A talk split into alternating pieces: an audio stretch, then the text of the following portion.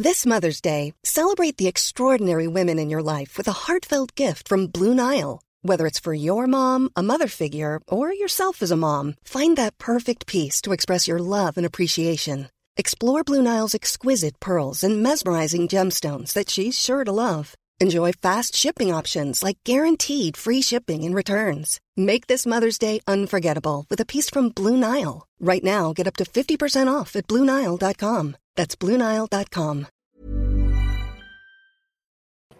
Bonsoir, bienvenue dans le podcast Culture PSG du lundi 5 juin 2017, un des podcasts de fin de saison où on va parler de deux grands thèmes, à savoir on va faire un long bilan du jeu du PSG, c'est un thème qu'on a évoqué un peu tout au long de la saison, euh, au fur et à mesure des matchs qu'on a débriefés. Là, on va on va reparler euh, un peu plus longuement avec euh, notamment la qualité de jeu, la partie offensive, la partie défensive, les secteurs justement de ce jeu parisien qui ont évolué pendant une je sais pas combien de temps, on verra. C'est possible que ça déborde pas mal, autant vous le dire. Ensuite, on va passer au mercato, puisqu'il y a euh, beaucoup, beaucoup d'actualités sur le mercato. Il y a eu le départ de Olivier Létang, l'arrivée d'Antero Henrique, des rumeurs à tout va. Donc, on va faire un peu euh, le point de tout ça. On va donner notre avis. Vous allez donner votre avis sur le, sur le live avec euh, le hashtag Culture PG Live. Et on finira ensuite avec les autres équipes du week-end, parce que on a eu les autres équipes du PSG qui ont joué ce week-end ou avant, parce qu'on a eu deux finales de Coupe d'Europe la semaine dernière, deux finales de championnat de France chez les hommes et chez les femmes. Donc, on va parler de tout ça. On est quatre pour en parler. Nous avons Monsieur Martinelli qui est malade, malheureusement. Salut. Voilà. Euh, nous avons notre ami Alexis qui est en pleine forme. Salut à tous. Et nous avons notre vainqueur de la Ligue des Champions, Ryan. Et salut, salut à tous. Euh, voilà, donc on va pas parler du Real ni de la Juve ce soir, parce qu'on en a un de chaque camp, donc on va éviter de les faire se battre. On va passer directement sur le jeu du PSG cette saison, puisque Paris a eu une saison assez compliquée, on sait qu'on a fini à deuxième place. Il y a eu régulièrement des critiques qui sont revenues sur la qualité de jeu du PSG, euh, notamment à domicile, euh, dans divers contextes. Donc la question est toute simple pour commencer ce débat. Est-ce que le PSG joue moins bien notamment que les années précédentes, puisqu'il y a quand même eu une grosse rupture l'été dernier avec le départ du duo euh, Blanc-Ibra et l'arrivée euh, de Emery plus d'autres joueurs, savoir, euh, je sais pas, Ressé, Ben Arfa, enfin non, ça je me moque un peu, mais bon, Draxler ensuite. Voilà, on nous dit bonjour à tout le monde sur live, je vois qu'il y a déjà plein de monde. Qui veut se lancer sur ce thème très très large? Est-ce que le PSG joue moins bien que les années précédentes? Il ah, n'y a pas grand monde là, hein, tout de suite. non, mais franchement, c'est une question euh, qu'on s'est posée un peu toute la saison, faut quand même le dire. Euh, est-ce qu'on joue mieux, est-ce qu'on joue moins bien? Et en fin de saison, je trouve qu'il y a eu des matchs où on a atteint un niveau de jeu qui était supérieur à l'année à l'année précédente. Je pense notamment au gros match de Ligue des Champions, euh, ce qu'on a été capable de faire dans certains contextes, contre Arsenal, contre Barcelone, ce qu'on fait hum, contre Monaco au final de Coupe de la Ligue, ce qu'on a fait à Marseille.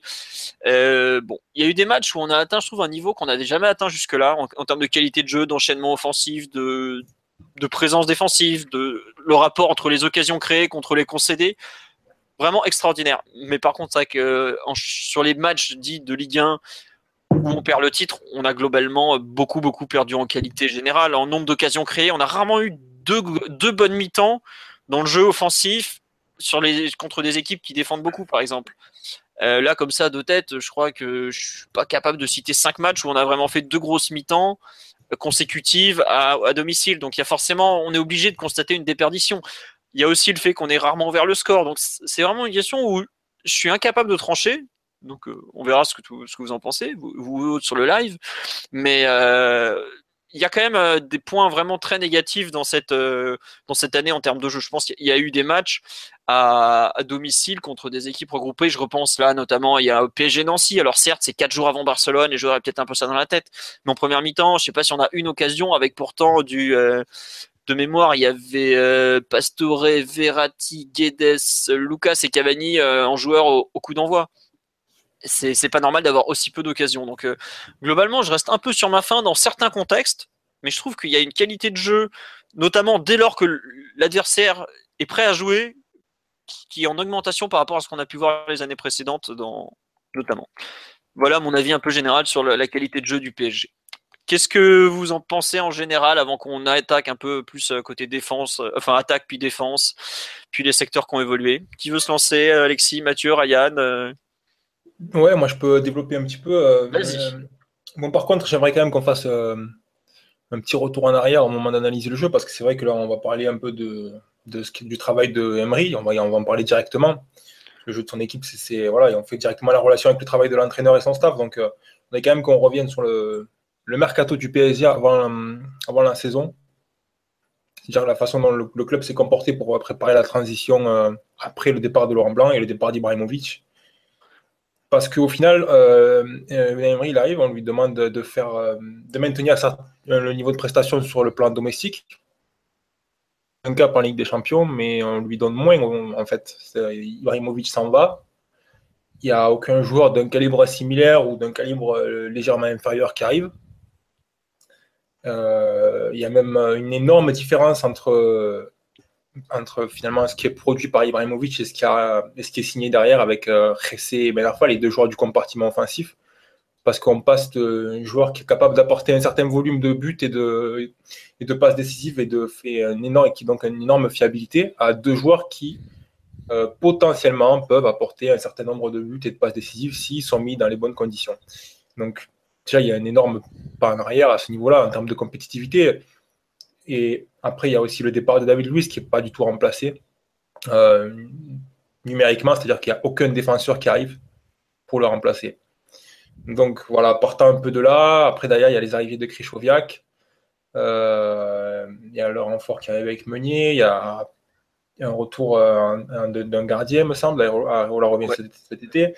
Donc, moi, la sensation avant le début de saison, c'est que voilà, on demande à Emery de faire plus avec moins avant d'analyser le jeu, je pense qu'il faut quand même prendre ça en compte parce que au final, euh, il a pareil été mis dans des bonnes conditions. Il y a des clubs où on peut dire que ce club-là n'a pas atteint ses objectifs, mais la direction, elle a fait tout ce qu'il fallait pour son entraîneur. Ben, en 2015-2016 du PSG, on ne peut pas dire la même chose. Ok. Euh, sur le. Tu as raison de le rappeler. Attends, juste, je, vais juste faire un petit tour sur live parce qu'il y a quand même beaucoup de réactions. Euh, on nous dit le PSG joue pas moins bien, juste on a perdu le créateur du jeu. La saison prochaine sera meilleure avec Emery qui fait ses choix. Euh, pareil, un autre, ça jouera nettement mieux l'année prochaine. C'était une année de transition. Euh, Grishka nous dit faut être nuancé, il y a du très positif comme du négatif. On me recite effectivement les PSG Toulouse, aussi bien à l'aller qu'au retour, où ça avait été par exemple catastrophique. On n'a jamais su trouver des solutions face à une équipe quand même assez médiocre, ou en tout cas moyenne selon les périodes. Euh, on a, euh, voilà, euh, le mercato était pitoyable, ça rejoint ce que tu dis, Ryan. C'est comme si tu envoyais des mecs à la guerre avec, un fusil mais sans balles. Il y a un peu de ça. on nous dit dans, les, dans les critiques, Emery était venu pour faire progresser collectivement. La star, c'est l'équipe. Euh, bah, ça, je pense qu'on va y revenir. Et il y a aussi euh, dans les réactions, par petites séquences, il y a une évolution dans le jeu, mais on a peu vu à cause des blocs bas. Pareil, dur de juger que notre mercato ignoble. Tous les supporters allaient euh, penser, que Ressé allait exploser. Et bien, Rafa continue sur sa lancée de Nice. C'est vrai que bon, globalement, c'est un peu merdé. Le, le problème du mercato a été compliqué. Et on nous rappelle en première saison qu'on joue sans Draxter, Ibra et Pastore. Voilà, on parle de Kim Pembe, Pepe, euh, tout ce qui est mercato, ça sera deuxième partie, euh, parce que sinon ça va vraiment être le bordel. Quoi. Et on nous parle effectivement d'un mercato offensif raté en, général. Euh, et par, on nous dit ici dans les points positifs, mais on va revenir plus tard, tout ce qui est sorti de balle, tout ça. Ryan, tu veux continuer à inviter sur le jeu en général ou? Oui, bien sûr. après, je lancerai notre ami Marty là-dessus, mais c'est vrai que pour euh, résumer un peu la, saison et faire écho un peu avec ce que tu dis tout à l'heure, je pense que le PSG a peut-être des pics de jeu euh, peut-être plus élevés que certains matchs de la, saison dernière. C'est-à-dire que sur certaines phases, sur 15-20 minutes dans certains matchs, on a vu euh, peut-être un PSG bien en contrôle des quatre phases de jeu, mais que globalement le niveau moyen de l'équipe sur les 50 et quelques matchs qui ont été disputés. 57 matchs. 57, merci et en baisse par rapport à la saison dernière, je pense, et que le niveau de contrôle a baissé. Et pour faire court, et avant qu'on développe un peu plus là-dessus en détail sur l'offensive, phase offensive, phase def et transition, personnellement, je pense que le PSG joue moins bien que ce qu'il a joué la saison dernière. Pas de manière euh, conséquente, mais euh, il y a une légère baisse de qualité de jeu. Je pense. Mais en fait, je trouve que tu vois, on a une euh, à l'image de notre championnat en fait. Notre qualité de jeu était à l'image de notre championnat. On a été moins régulier et on a perdu énormément en qualité de jeu sur des matchs euh, sur les petites équipes. Là où avant on était intouchable et bah là on a vraiment euh, on s'est complètement pété la gueule. Parce que tu vois je, repense par exemple au match euh, contre Nice à la maison. On fait 2-2 mais en termes de jeu c'est pas trop trop mal quoi. Bon Monaco bon c'est un peu fourré des deux cas ça c'est vrai. Mais euh, tu, as globalement eu des très bons matchs à domicile qui n'ont pas forcément rapporté des points. Mais par contre tu as eu des matchs où tu t'en sors vraiment pas mal. Je repense par exemple je crois que c'est à Nancy on gagne 2-1 en étant vraiment pas terrible. Tu as pas mal de matchs comme ça où typiquement on a perdu en constance dans le jeu je trouve je sais pas ce que Mathieu ou Alexis en pensent. Mathieu, sur le thème du jeu. déjà, déjà, bien joué, c'est quand même une notion euh, hyper subjective. Chacun aura la, sienne. Je me souviens d'une phrase de, de qui disait déjà Bien joué, c'est très différent de jouer beau. Bien joué, c'est savoir ce que tu veux faire à chaque moment du match. Et euh, en gros, que chaque joueur soit, soit très clair dans, dans ce qu'il a à faire sur le terrain. Donc, si tu veux, après, sur la définition de ce, que, de ce qui est beau à l'œil, euh, tu vas avoir des interprétations assez subjectives. Par contre, sur ce qu'a dit Ryan, je pense que c'est euh, c'est la clé de, de, ce qu'il faut analyser, c'est la perte d'Ibra et comment Paris a essayé de, de compenser cette perte d'Ibra, et notamment comment Emery a essayé de faire. Euh, et là, je pense qu'on peut, on peut évoquer la partie offensive, à savoir bah, tout le début de saison, notamment avec, euh, avec le placement des ailiers vraiment à l'intérieur, que ce soit Lucas et Di qui étaient placés sur leur vrai pied, enfin sur leur pied naturel. Lucas à droite, Di Maria à gauche, mais vraiment dans l'axe. Euh, c'était justement pour compenser à la base cette, euh, perte de créativité euh, d'Ibra et donc il laissait vite cette zone, cette zone axiale et pour permettre justement que les, que les latéraux prennent le couloir et envoient des centres à Cavani. Ça, c'était un peu toute la première période de, du jeu parisien et la, première version, la version d'essai d'Emery, sa première tentative pour essayer de compenser l'absence d'Ibra. Mais on s'est à ce moment, après cette première phase qui a duré je pense, jusqu'à Marseille, on va dire, jusqu'au 0-0. Bah oui, ça, c'était le point d'inflexion. La semaine d'après, il change, il repasse Di Maria à, droite. Donc ça s'est soldé par un échec à ce moment-là, euh, vu qu'on arrive à PSG Marseille, c'était en octobre, il me semble. On est vraiment, Fin octobre, c'est tout fin octobre. On est en difficulté dans le jeu, on s'en sent vraiment un peu ric-crac en, Ligue des Champions face à Bâle et Ludo Goretz. Donc on a du mal et en, Ligue 1, on est déjà devancé par Monaco et Nice. Et à ce moment-là, il y a un point d'inflexion dans, la réflexion d'Emery, c'est-à-dire que Di Maria passe à droite euh, avec euh, une, marche sur le jeu beaucoup plus grande, c'est-à-dire qu'il va prendre le couloir, il va prendre l'axe surtout. Euh, il y a un travail qui est fait au niveau des, relayeurs, c'est-à-dire que ce que tu compenses, comme tu libères un peu la zone axiale, tu vas demander à tes, à tes relayeurs de, plus l'occuper et de jouer dans une position plus haute. Ça va être tout le travail qui a été fait, notamment avec Zerati. à partir de novembre, me souviens très bien du match face à Lille notamment, où tu voyais Verratti euh, se lancer dans des, dans des appels très profonds sur 20 mètres euh, dans la surface adverse et même à l'extérieur de la surface, vers le côté. Donc ça, c'était, il y a eu un gros travail de fait à partir de là, à partir de novembre, qui s'est traduit plutôt positivement en janvier-février avec de bonnes séries de résultats et qui a été amplifié sur la fin de la saison euh, à partir de février par un gros travail sur les, sur les permutations et sur fait de donner plus de liberté à la fois au milieu de terrain et aux attaquants parce que Paris était toujours en échec euh, malgré les, premiers ajustements face au bloc bas. Euh, du coup, on s'est retrouvé, notamment quand Rabiot était aligné, puisque quand est aligné, euh, avec Rabiot et Verratti qui permettaient beaucoup, qui échangeaient beaucoup en position. Et de même avec les ailiers, que ce soit Di Maria, Draxler, Di Maria qui allait beaucoup à gauche, qui a, quitté sa position de base. Donc ça, ça a été le, dernier, dernière version, on va dire la dernière tentative de, la fin de la saison pour essayer de compenser encore l'absence très pesante d'Ibra. Et euh, ça s'est soldé par peut-être plus de, plus de qualité offensive, plus de gros scores, que ce soit face à Monaco, face à Barcelone, face à, face à Saint-Etienne aussi, le 5-0. Mais aussi peut-être par plus de déséquilibre, euh, notamment en transition, ça on en reviendra peut-être à un moment. Et, et donc voilà, c'est au final, je pense que si tu fais un bilan sur le jeu, c'est que tout au long de la saison, on a tâtonné, on a essayé de trouver la bonne formule euh, pour compenser la perte d'Ibra qui est euh, inestimable et qui est beaucoup plus importante que ce qu'on pouvait penser il y a un an.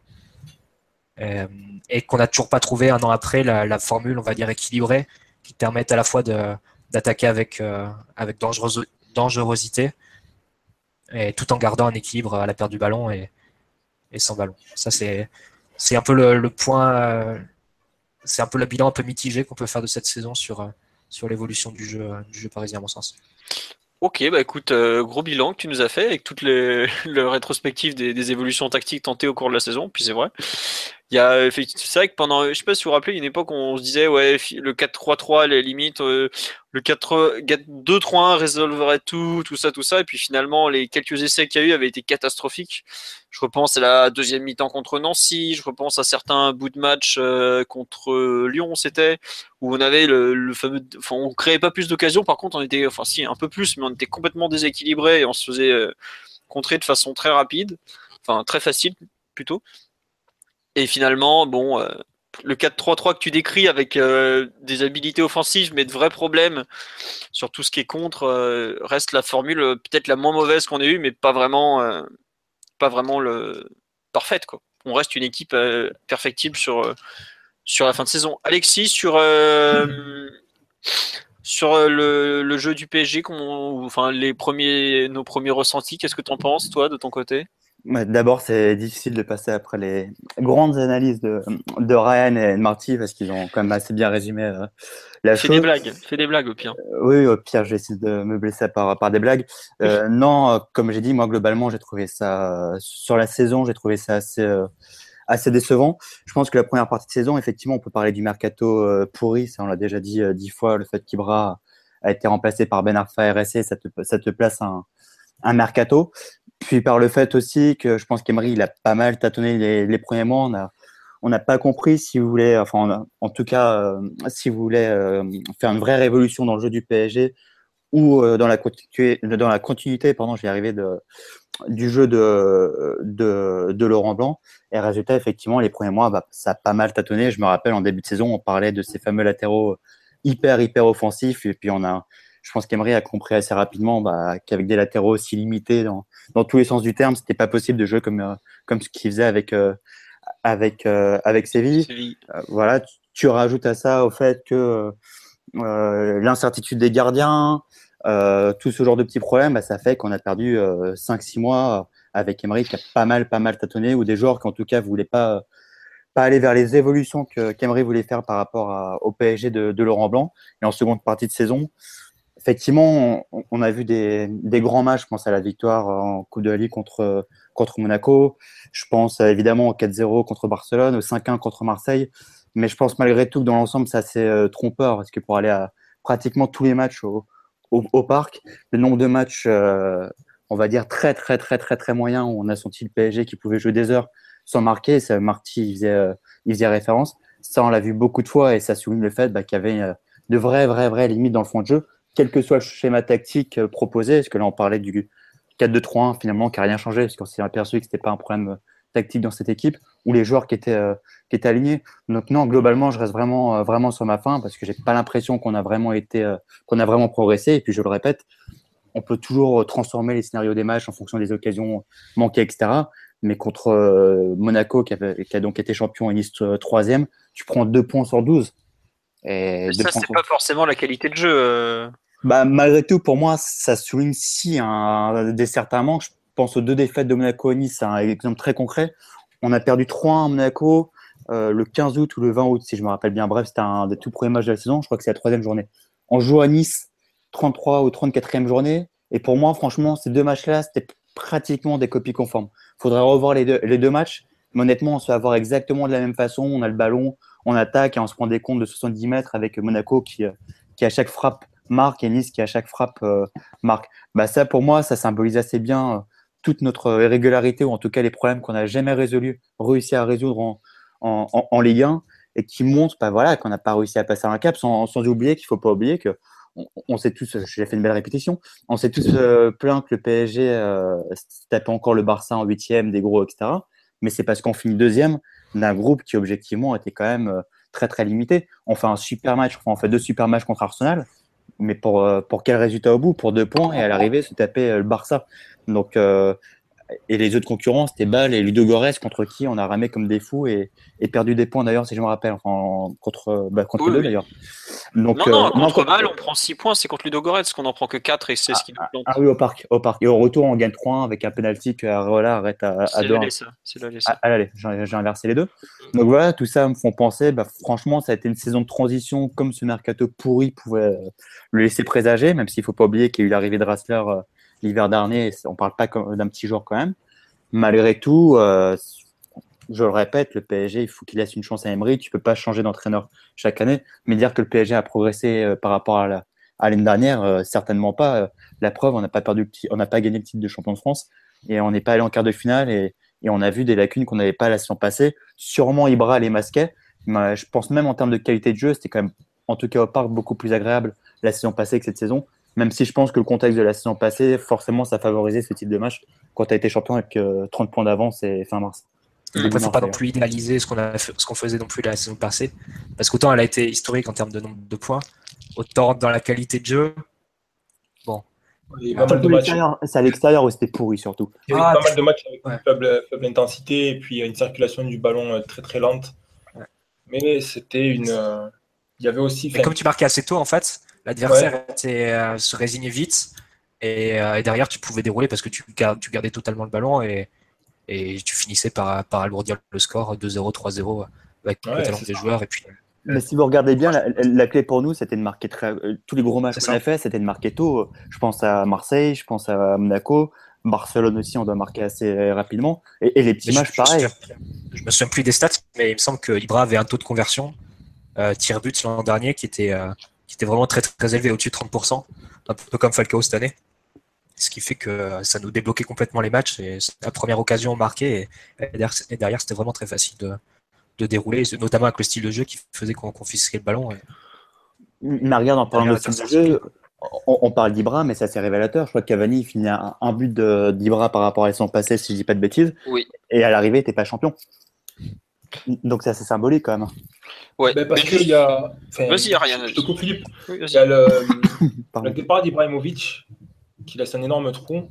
Euh, Cavani, on peut dire qu'il a fait euh, un pas en avant, voire peut-être deux, mais en termes de leadership et de, de productivité dans l'équipe. Le problème, c'est que personne n'a remplacé c'est la production que Cavani avait la, la saison dernière quand il jouait euh, sur le côté et qui complétait Ibrahimovic. Donc, comme le disait Mathieu tout à l'heure, on a vu trois phases euh, de jeu cette saison. La première jusqu'à Marseille avec beaucoup de centres et euh, un jeu très extérieur. La deuxième après, jusqu'on va dire euh, après le, Barça, avec les, les, relayeurs un peu plus hauts et un peu plus de permutations avec les, ailiers qui rentrent sur leurs pieds. Et la troisième phase qu'on voit qui a, qui, a, été d'actualité jusqu'à la fin de la saison avec la grosse fluidité en termes de mouvement des milieux de terrain. Mais tout ça, c'est Emery qui cherche à, être capable de créer des occasions et marquer des buts. Mais au final, c'est pas possible de compenser juste l'absence de quelqu'un qui va marquer 20 ou 30 buts cette saison. Et on, on- c'est un point qu'on va adresser tout à l'heure quand on, parlera- du mercato. Mais je veux dire, il y a, il y a Ibrahimovic est parti, Cavani est passé dans l'axe. Il a une production en termes de buts qui est euh, quasi identique à celle d'Ibrahimovic, mais il manque 20 ou 30 buts que Cavani mettait la saison dernière. Et c'est dans le jeu, je veux dire, un entraîneur, il peut tenter, il peut tenter plein de choses. Et honnêtement, je pense que Emery, il n'a pas été très habile cette saison. Euh, J'ai des doutes sur son talent hein, et sur sa capacité à gérer une équipe qui a beaucoup de ba- le, le ballon après cette première année au PSG. Mais Je te rejoins a- totalement. mais ouais, mais il y a quand même euh, il y a quand même quelque chose de très dur à, compenser quoi. Je veux dire quand il manque des joueurs qui sont capables d'apporter du but, ça ne s'invente pas. Alors après, il aurait pu bosser les coups de pied arrêtés, il aurait pu améliorer la relance, ouais, il y aurait plein de choses où c'est sûr que s'il avait été un peu plus doué sur certains aspects ou un peu plus, perspicace, mais dans le fond, il y a quand même un déficit important qui doit être adressé. Et on en revient au mercato de la saison dernière et à la façon dont la direction a préparé la saison qu'on vient de voir. Et c'est inévitable. Emery n'a pas été super habile. Il y a, le PSG a souffert. Le niveau de jeu a légère- sans doute légèrement baissé. Mais au final, l'entraîneur il a passé sa saison à chercher des solutions à des problèmes que, que la direction a créés, entre guillemets, ou n'a pas su résoudre.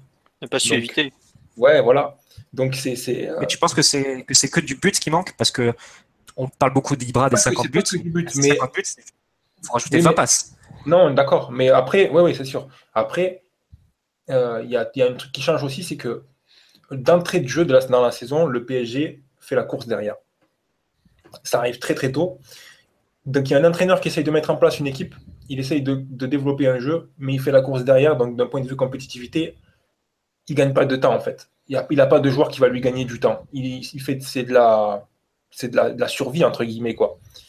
Donc il n'est jamais dans de bonnes conditions pour travailler et il continue de chercher des solutions, mais au final, le seul truc qui peut gagner du temps à un entraîneur quand il essaye d'arriver dans une équipe et qu'on lui demande de, faire, un pas en avant alors qu'il y a déjà un niveau de performance énorme, hein, parce que le PSG a quand même tout gagné sur le plan national la saison dernière, ben, il lui faut des joueurs qui vont marquer des buts et qui vont euh, gagner des matchs, même si le niveau de jeu n'a pas été bon, parce que ça gagne du temps et derrière, il peut bien travailler. Mais quand un entraîneur, il n'a pas ça, et qu'il passe sa saison à chercher des solutions pour que son équipe, elle joue mieux et qu'elle marque plus de buts, mais qu'au final, il fait encore et encore la course derrière, et que euh, d'un point de vue euh, objectif, il manque quelqu'un qui produit et qui, marque et qui fait marquer, je veux dire, c'est, euh, il peut pas l'inventer quoi. Il, c'est pas, c'est pas un magicien quoi. c'est vraiment un truc sur lequel on peut pas blâmer l'entraîneur quoi. D'ailleurs, bah, là, il y a, tu as parlé justement des, difficultés euh, face à certains types d'adversaires. On nous dit, j'ai parfois eu l'impression qu'Emery était surpris de voir les équipes euh, bus, tu vois, enfin, genre le gros bloc. Je crois, que ça a été filtré ou même dit par lui-même. Euh, ouais, ouais, il l'avait dit, mais euh, est-ce que justement le PSG a pas payé cette année pour qu'il apprenne? Parce que dans sa carrière, il a, il a coaché bah, en troisième, deuxième division espagnole, il a coaché Valence, il a coaché Séville. Il s'est jamais retrouvé un peu dans cette situation. Mais quelque part, Philo, je trouve qu'il y a. T'as raison, mais autant Emery connaissait peut-être pas le contexte en arrivant, mais le club, il était parfaitement conscient de, des types d'adversaires qu'on rencontrait en Ligue 1. Enfin, c'est pas la première fois. Le nombre d'équipes qui changeaient et qui mettaient cinq défenseurs pour nous jouer, c'est ça s'est pas fait seulement cette, année. C'était déjà le cas sur les trois dernières années. Et d'ailleurs, on avait plutôt des très bons résultats face aux équipes qui venaient à 5 derrière au parc, euh, notamment quand Ibra jouait. Et euh, mais c'est le club qui aurait dû être, euh, qui aurait dû le orienter aussi son mercato en fonction de ça. Et au lieu de, au lieu de quoi, tu as pris un joueur comme Krikoviak, par exemple, qui est totalement inapte face à ce type d'adversaire, et pour 35 millions d'euros. Et donc je pense qu'il y a eu une, mauvaise évaluation en premier lieu du club, euh, du contexte dans lequel évoluait le PSG. Après, Mathieu, je sais euh, pas notamment au niveau national. Je sais pas si c'est le club Qui, qui, évalue mal le contexte Ligue 1 ou le club qui a échoué à obtenir les cibles qu'il voulait pour renforcer l'effectif. On se rappelle Neymar par exemple. Est-ce que c'est bah, est -ce la partie exécutive qui, qui fail ou est-ce que c'est la partie analyse? Moi je, moi, je pense honnêtement que le PSG avait les idées claires quand il s'est. Quand, euh, il s'est euh, quand, il, Emery. Voilà, quand il s'est séparé de Blanc et d'Ibrahimovic, à mon avis, le PSG avait les idées très claires. Quand il s'est dit, ça fait trois ans, ça, le contexte euh, créé autour de ce joueur et de cet entraîneur nous donne une grosse domination au point de vue national, mais on ne passe pas un cap sur le, le plan européen qui reste notre, notre grand objectif une saison, deux saisons, trois saisons, bon, on passe pas un cap. Le, joueur franchise ne va pas progresser. Il, est sur le déclin puisqu'il a passé la trentaine. Même s'il progresse dans certains aspects, concrètement, les années font que euh, ça va devenir un argument compétitif de moins en moins pesant. Donc, le club se dit, OK, on passe à autre chose. On va prendre un entraîneur qui est capable euh, de se montrer un peu plus flexible et de jouer avec des joueurs, euh, on va dire, euh, qui sont moins uniques. Parce qu'en plus de ça, il y a un gros problème avec ce modèle de jeu qui est développé par Blanc, c'est que tous les, tous les joueurs qui sont capables de le renforcer, soit ils sont au Barça, soit ils sont au Real, soit quand ils y sont pas, ben, ils n'ont qu'une envie, c'est d'aller là-bas et ils sont super compliqués à dénicher. Donc, tout le tout est super cohérent. Ils font venir Emery, ils font, ils font la séparation avec Blanc, ils ne renouvellent pas Ibrahimovic. Les, trois décisions sur les deux, il y a deux décisions qui sont unilatérales. C'est-à-dire que le PSG peut ouvertement, peut très bien prendre la décision de dire à Ibrahimovic, on arrête, il n'y a pas de négociation compliquée ou de complexité particulière. Le joueur est en fin de contrat, il prend sa, sa prime de fin de contrat. Avec Blanc, il signe un gros chèque, on dit ok, le mec, on a terminé ce qu'on avait à faire avec lui. Euh, c'est pareil, c'est pas une décision unilatérale, mais en payant beaucoup d'argent, le PSG peut tourner la page. Après, d'ailleurs, il arrive à convaincre un entraîneur qui bon, a quand même envie de passer un cap dans sa carrière et d'avoir un projet Ligue des Champions. Donc là, tout va bien. Est-ce qu'on pense vraiment que le PSG ne savait pas d'ailleurs qu'il fallait recruter certains joueurs de, très gros calibre? Ou est-ce que -ce c'est pas juste en fait au moment de négocier et de convaincre les joueurs pour venir sur ce nouveau projet, les joueurs de, très très haut niveau, que là, que l'échec il est là en fait. la, complexité pour moi, la complexité pour moi, Ryan, c'est que le, ce que tu veux faire en Ligue 1 et ce que tu aurais besoin de faire en Ligue des Champions, il faudrait construire limite deux modèles de jeu différents. Parce qu'en Ligue 1, le, modèle de jeu, il t'est imposé. Il imposé. Les équipes en face, elles refusent le jeu, elles te laissent la balle, donc tu es obligé de développer une équipe très forte sur le jeu de possession, qui sait quoi faire avec le ballon, qui sait déséquilibrer euh, en attaque placée, et y compris des, des défenses très regroupées. Alors qu'en Ligue des Champions, ben forcément, c'est un jeu beaucoup plus de transition, beaucoup plus euh, où tu vas avoir besoin de joueurs peut-être plus physiques ou plus euh, euh, qui ont toujours cette dimension technique, mais qui ont aussi un, volume de jeu important. Et je pense qu'il y a quand même une erreur, notamment dans le choix du milieu de terrain. on parlait beaucoup de Ibrahimovic, de Ressé Benarfa, en Krikoviak. Et là, pour le coup, c'était pas un problème de, ciblage, c'est vraiment un problème d'analyse parce que les autres pistes, c'était N'Golo Kanté et Lassana Diarra, donc des profils assez identiques pour moi, le, PSG a, mal lu le fait que son milieu de terrain était peut-être arrivé à bout de course, qu'il était souvent assez porté par, Verratti sur de nombreux matchs, et pourtant Verratti a pas mal manqué euh, la saison précédente, et que euh, en faisant venir un joueur très unidimensionnel, uniquement là pour l'aspect physique, pour réaliser les couvertures défensives, pour euh, etc. Tu te tu te tirais vraiment une balle dans le pied dans, les matchs de Ligue 1 et tu prenais un joueur qui était complètement inutilisable dans ces contextes-là. Et je pense qu'il y a quand même eu des erreurs d'analyse au-delà du ciblage qui, bon, forcément, Neymar, tu, tu peux pas le, c'est difficile à faire venir, ça, je, je construis totalement. Mais il y a quand même eu, je pense, des erreurs d'analyse aussi dans, dans le recrutement et dans euh, l'analyse du contexte dans lequel évolue PSG euh, en Ligue 1.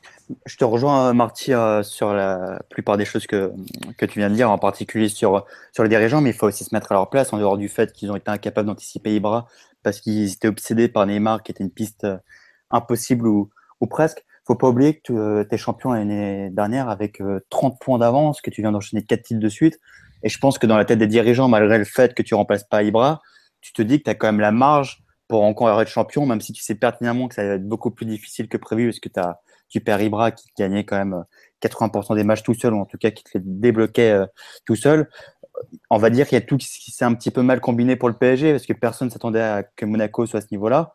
La preuve, c'est que Paris avait 87 points, et je crois qu'ils auraient été champions les, les, années, euh, les années passées. Donc tout s'est un petit peu mal combiné plus le fait qu'Emery a dû être très surpris, effectivement, de voir autant d'équipes qui refusent de jouer contre Paris, chose auquel il ne devait pas être habitué. Enfin, en tout cas, il n'était pas habitué sur ce que j'ai vu à, Séville et, en Liga. Donc, tout ça combiné, bah, finalement, les difficultés, on aurait pu penser que les difficultés pour le PSG, ça serait en Ligue des Champions, justement, pour, euh, bah, pour que les joueurs comprennent bien les, les, nouvelles directives d'Emery, toutes les révolutions qu'il veut apporter dans le jeu, etc. etc. Bon, on se les est tapés de plein fouet en, en Ligue 1, puisque bah, on s'est bien rendu compte que que sans Ibra et, et plus avec Emery qui tentait de, s'intégrer à la Ligue 1 et qui a, eu du mal. La preuve, on n'a pas été euh, champion, on a perdu encore des points en fin de saison en domicile contre des petites équipes. Bah, tout ça combiné, ça fait qu'on a perdu le titre et que ça a été, euh, une année de perdu. Mais maintenant, je le répète, Emery, il est un petit peu comme, euh, comme ce PSG. On sait qu'il est très bon, mais il doit passer un cap pour le top niveau. Est-ce que c'est avec Emery que le PSG peut passer un cap au top niveau et est-ce qu'Emery il est adapté à cette Ligue 1 par rapport à, à ce qu'on l'a vu faire par le passé, bah, là, le doute est, permis. Hein. Le doute est permis parce qu'en plus, le PSG n'a pas fait un mercato qui, a mis son entraîneur dans de bonnes conditions. Donc, au final, le club lui-même ne peut pas faire une, bonne analyse complète de la saison de son entraîneur et se dire bon, ben, on l'a mis dans de telles conditions, on a vu qu'il était apte ou qu'il n'était pas apte ou qu'il devait progresser ça ou ça. Au final, le club est dans le flou parce que l'entraîneur a cherché des solutions pour compenser les euh, carences et les, on va dire, les décisions euh, euh, non compétitifs qui ont été prises pendant le mercato. Donc euh, c'est vraiment... Euh, il n'y avait pas nécessité que ça soit une saison de transition. Ça pouvait être une saison de transition dans le jeu, mais ça n'avait pas nécessité d'être une saison de, transition sur le plan compétitif. La question, c'est est-ce que tu devais être champion avec cet effectif malgré ce mercato pourri? La réponse, c'est oui. Tu vois ce que je veux dire? Maintenant, effectivement, c'est un petit peu le, serpent qui se mord à la queue. À partir du moment où tu faisais un mercato qui n'était pas adapté à ton entraîneur, et je pense pas qu'Emery, quand il est arrivé l'été dernier, il était en position de dire, bah, moi, je veux tel ou tel joueur, parce que, comme tu l'as dit tout à l'heure, bah, c'est un petit peu le défi de sa vie, parce que concrètement, Emery, le PSG, il pouvait difficilement euh, espérer mieux, est-ce qu'il pouvait pas aller au Barça, il pouvait pas aller au Bayern, au Real, ou, ou je ne sais dans quel autre euh, top club européen. Finalement, pour les deux, les deux le PSG et Emery, à mon sens, sont bien trouvés. Maintenant, je te le dis, le, vrai doute, et on peut les avoir après cette saison, c'est est-ce qu'ils vont réussir à passer un cap ensemble? On va voir ce que va apporter le nouveau directeur sportif. Je, pense qu'on en parlera tout à l'heure. Ça, ça, on le verra cette saison, mais, mais après, après ce qu'on vient de voir sur ces euh, dix mois, bah, sincèrement, est-ce que le PSG a progressé? Pour moi, la réponse, malgré des, très gros matchs, des scores fleuves contre les, contre les gros et des super matchs Pour moi, la réponse est clairement non. Hein. Bah, en fait, il faut, faut, faire de cette saison qui a été une saison de transition. Et encore, je pense que c'est gentil de l'appeler saison de transition parce que tu n'as pas construit grand-chose. Tu as quand même gagné deux titres, trois avec le trophée des champions. Ouais. Ouais. Je pense que t'as pas. ce que ça vaut, mais. Je pense que c'est l'ultime saison d'une fin de cycle, quoi, en fait. Mais le, en fait, faut, faut faire de cette saison une saison au moins utile en, en analysant bien les matchs, en analysant bien les besoins de l'effectif et en prenant les bonnes décisions cet été. Et ça, faut, là, pour le coup, faut compter sur, euh, sur un bon travail du staff. Quelque part le travail que, que va faire le staff sur euh, le mois qui vient là, ou ce qu'il a déjà fait en, ciblant les besoins, c'est euh, ça va définir et, induire beaucoup sur le, sur le travail qu'il aura à faire sur la saison prochaine. Parce que là, ça va, il y a, beaucoup de décisions qui vont être prises durant les deux mois qui viennent, qui vont avoir des répercussions énormes sur, sur toute la saison. Donc c'est primordial de bien, de bien analyser, de bien savoir ce qu'on veut sur cet été pour pouvoir corriger et pouvoir avoir, pour pouvoir avoir une équipe cohérente à tous les niveaux l'an prochain. Mais l'analyse, je pense que le, euh, l'analyse, je pense qu'elle est faite là, franchement. Oui, je pense qu'elle est faite. normalement, elle est faite. Parce que Emery, il a les idées claires. Euh, c'est vrai que la première partie de saison, elle laisse quand même le doute sur sa lecture de la compétition avant d'arriver, quoi. C'est-à-dire que c'était ce PSG là, vachement extérieur, qui qui, a eu beaucoup de mal à créer des occasions. On a l'impression qu'il ne s'attend pas à avoir autant d'équipes qui vont se replier, alors que c'est quand même une des caractéristiques fortes de la Ligue 1. Quoi. Il n'y a pas d'autres grands championnats européens sur les Mais tu penses pas qu'il fait ça, juste je te coupe, tu penses pas qu'il fait ça aussi pour mettre à son aise Cavani? C'est-à-dire Cavani, on sait qu'il lui faut descendre. Quoi. Et... Le, le, le, système offensif en lui-même, c'est évident que c'est pour euh, maximiser l'utilisation de Cavani, quoi, c'est sûr. Après, que qu'il n'ait pas, développé d'autres voies pour utiliser par exemple euh, peut-être Di Maria ou Lucas un peu plus proche du but. C'est, je sais pas, ça montre euh, à mon avis qu'il n'avait pas totalement bien ciblé la compétition. Mais ce qui est normal, je veux dire, bon, les entraîneurs qui arrivent dans un championnat et qui sont capables de calibrer le truc parfaitement, hein, voilà, il y en a un ou deux peut-être. Je veux dire, ça reste, euh, pas quelque chose qu'on peut reprocher à Emery. Mais surtout qu'il a, a su tard qu'il arrivait à Paris au final il est contacté euh, mi-avril par là, mais il, euh, est, réellement signé au PSG. Euh, il sait qu'il va signer, que ça va être lui le, mec qui gagne en, début juin, encore, enfin fin mai, début juin. Donc en gros, il a un mois pour s'encaisser tous les matchs de l'année d'avant, donc les, les, 60 ou 59 qui avaient joué l'équipe de Laurent Blanc, et après, la Ligue 1, euh, il connaissait sans connaître. quoi. Mais il y avait une info intéressante que tu avais donnée, Philo, je sais plus si c'était durant un podcast ou à l'extérieur, et tu nous avais dit qu'en cours de saison, il s'était refait les matchs de la saison précédente. Oui, ouais, en, en, novembre, quand il galérait, le, quand le staff galérait à trouver des solutions, bah, notamment autour des matchs contre Marseille, ce qui avait eu, euh, je sais plus, qu'il y avait eu un autre match bien raté à ce moment-là à la maison. Ils avaient ils étaient repartis dans les, non Toulouse c'était à l'extérieur, mais c'était plutôt Toulouse, c'était Toulouse c'est 10 septembre. Et au parc euh, c'est début janvier si je me rappelle bien. Voilà, 19 euh, février c'est. mais bref, vers octobre-novembre ils avaient retour, ils étaient retournés voir les matchs de l'année dernière pour comprendre pourquoi, pourquoi ça marchait aussi bien avant et pourquoi ils galéraient maintenant. Et là, ils, ils avaient redécouvert à quel point Ibrahimovic était fort sur le jeu placé. Et ils disaient, bah, nous, on l'a pas, pourquoi c'est ça le problème. Mais bon, euh, je suis d'accord avec vous qu'il y a quand même des manques. Mais il y a malgré tout, c'est ça qui est très bizarre, c'est que euh, en coupe, par exemple, le PSG a beaucoup marqué. Je sais pas, enfin, euh, au total sur l'année, on marque plus que l'année dernière, si je me trompe pas. Et, rien que ça, c'est assez aberrant parce qu'on a globalement perdu énormément en qualité offensive. Après, c'est contextuel, Philo, parce que tu joues Monaco bis et puis Bastia bis. Ça te fait déjà 12 buts. Mais... Ouais, mais l'an dernier aussi, on jouait des équipes résignées en, coupe. Euh, on a fait tout le parcours à domicile l'année dernière, pratiquement dans les deux coupes. Moi, je trouve plus significatif les gros scores, par exemple, dans certains gros rendez-vous à Saint-Etienne ou à Bordeaux aussi, où on gagne 3-0, c'est quand même euh, assez important. Et le 4-0, évidemment, face au Barça, le 4-1 face à Monaco. Ouais, mais paradoxalement, tu as galéré contre Nancy, tu perdu. Non, mais ça veut dire que déjà, les équipes qui s'ouvrent un peu. Voilà, mais c'est ça le vrai problème. C'est ça, ça, ça, le truc. Si, tu prends les, euh, si on prend les 5 meilleurs matchs du PSG cette saison, euh, globalement, qu'est-ce qu'on retrouve? On va retrouver PSG Barcelone. Bah, la référence. Bordeaux PSG. Euh, le match à Bordeaux championnat. Il y a un camp PSG aussi très tôt en début de saison. PSG Monaco en finale. ouais, il y a Marseille PSG au Vélodrome. Et après, on peut mettre un match qui n'a pas été gagné, mais qui est un très bon match du PSG en début de saison, qui est le match à l'Emirates contre Arsenal. Même l'aller, l'aller est pas mal. Hein. La première mi-temps est très bonne. Et les, les dominateurs communs dans ces matchs, c'est quoi? Ce sont des adversaires qui laissent beaucoup d'espace entre les lignes, qui prennent l'initiative avec le ballon à chaque fois, qui prennent des risques dans leur positionnement, qui sont pas bien protégés en, en transition défensive et qui sont donc très bien analysés par Emery pour ces qualités-là et qui sont sanctionnés derrière avec une belle efficacité, sauf pour dans le cas d'Arsenal où euh, le PSG n'avait pas, été bien payé. Je pense que c'était une des, grosses déceptions du début de saison parce qu'ils avaient fait un match où ils méritaient clairement de marquer deux ou trois buts et au final, ça finit sur un nul. Mais euh, voilà, moi, je vois ça, je vois une force chez l'entraîneur à sanctionner euh, les équipes qui prennent des risques et qui prennent l'initiative avec le ballon. ce qui est quelque chose qu'on connaît déjà d'Emery parce que avant d'arriver au PSG, c'était déjà une de ses forces. Quoi. Après, est-ce qu'on a beaucoup de matchs intéressants où le PSG a une énorme partie de possession et euh, arrive à faire mal à l'adversaire? Dans les, dans les 10 ou 20 meilleurs matchs du PSG cette saison? PSG Bastia, mais c'était bah, tellement Non, mais si tu prends par exemple le match face à Monaco en Coupe de la Ligue ou le match face à Marseille, c'est quand même des matchs où Paris a l'initiative. Mais c'est vrai qu'en face, t'as pas une équipe qui ferme complètement le jeu et tu as une équipe qui, est, qui laisse des espaces effectivement entre les lignes. Et notamment, je pense que le dénominateur commun de quasiment tous ces matchs, c'est euh, les performances de Di Maria à chaque fois qui est, euh, qui, fait très mal entre les lignes. Qui fait hein. très très mal entre les lignes à chaque fois, des équipes qui, sont, euh, qui laissent un peu trop d'espace.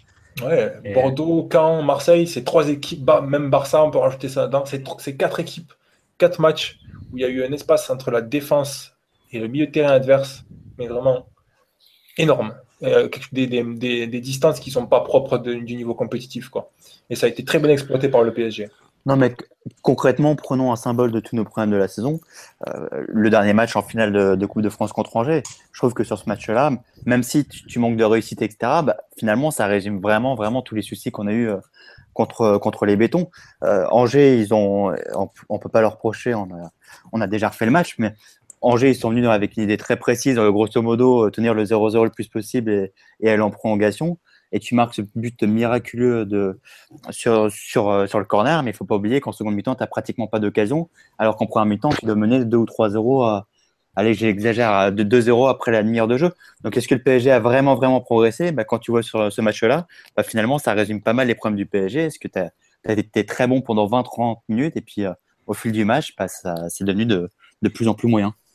Il y a une remarque sur le live que, qu'on nous fait, euh, on nous dit, rappelez-vous la leçon qu'on met à l'OL au Trophée des Champions.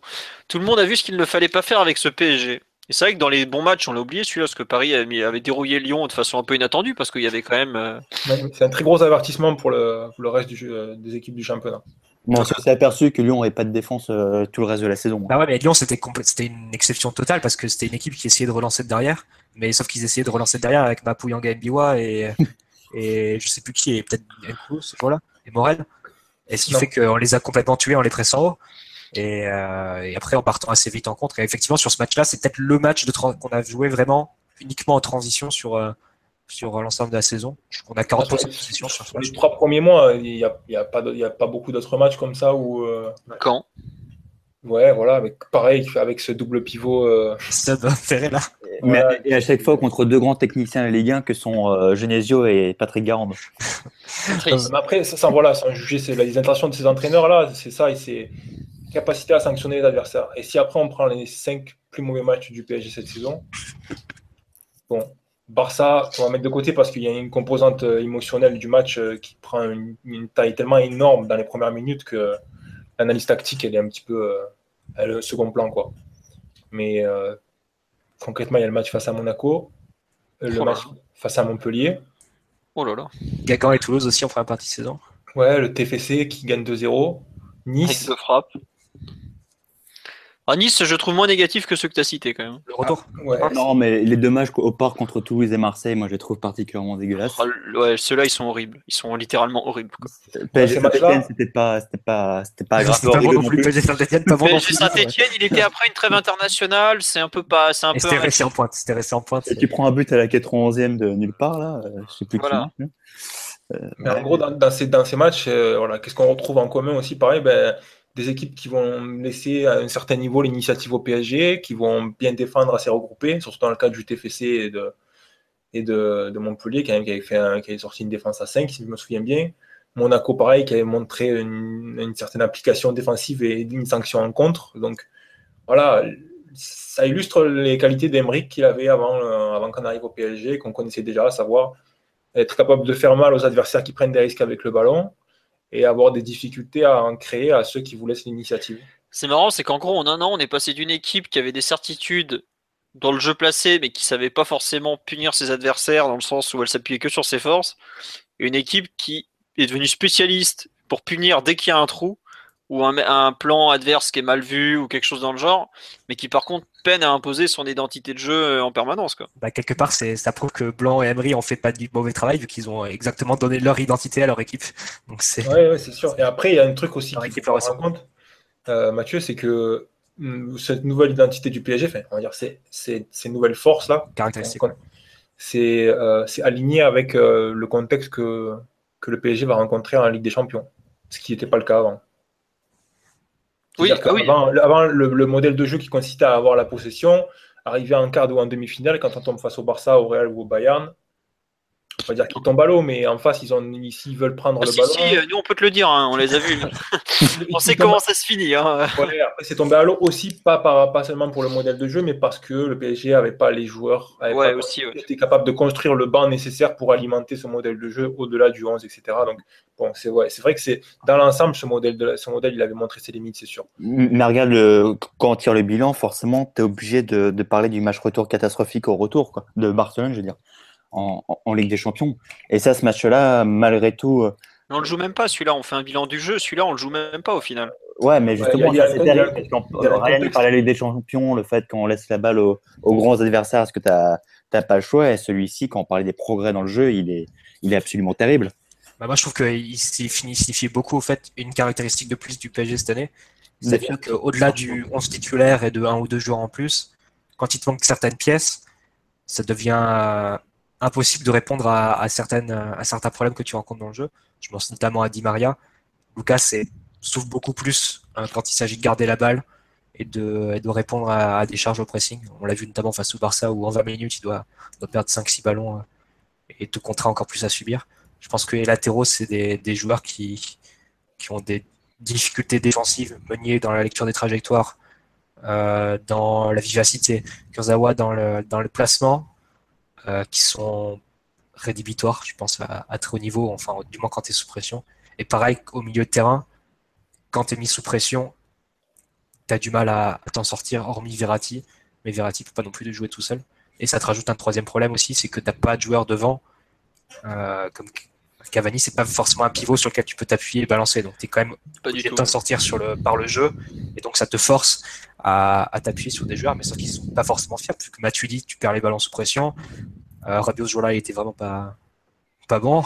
Et Lucas, pareil. Donc il y a des pièces quand même à changer et, à, vraiment cet été pour pouvoir avoir une équipe qui, soit à même de répondre techniquement quand elle est mise sous pression. Parce que ça a été l'un des autres problèmes cette année. C'est-à-dire que les adversaires, quand ils sont venus nous chercher et qu'il manquait un ou deux joueurs, euh, nous ont quand même mis en difficulté. On n'a pas toujours su, à bien, toujours su bien relancer sous pression. Même en fait, de choses, mais il y a eu aussi pas mal de bonnes choses. C'est que au moment où Paris a abandonné son plan euh, de jeu très extérieur avec euh, des milieux de terrain qui sont très proches de la base du jeu et qui, forment une espèce de, mur défensif avec peu de mouvements profonds de ces, de ces joueurs-là.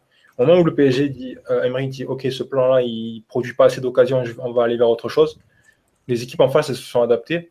Elles ont commencé à presser le PSG. Et là, on a vu un des problèmes de Paris, qui je pense était était quelque chose qui devait être adressé dès le début quand Emery est arrivé, mais qu'il a sans doute pas, priorité, pas mis en priorité, c'était la nécessité de construire une équipe avec une bonne relance.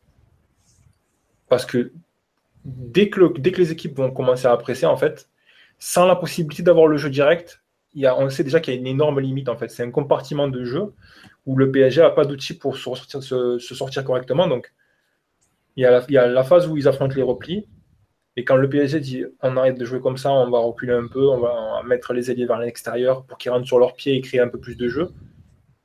derrière, les adversaires, ils se disent bon, ben, cette équipe a un peu plus de mal à sortir le ballon parce qu'il y a moins de joueurs qui sont collés à la ligne de touche. On va peut-être essayer de presser un peu plus. Et derrière, comme ils savent qu'il n'y a pas le jeu direct, ben, ça marche.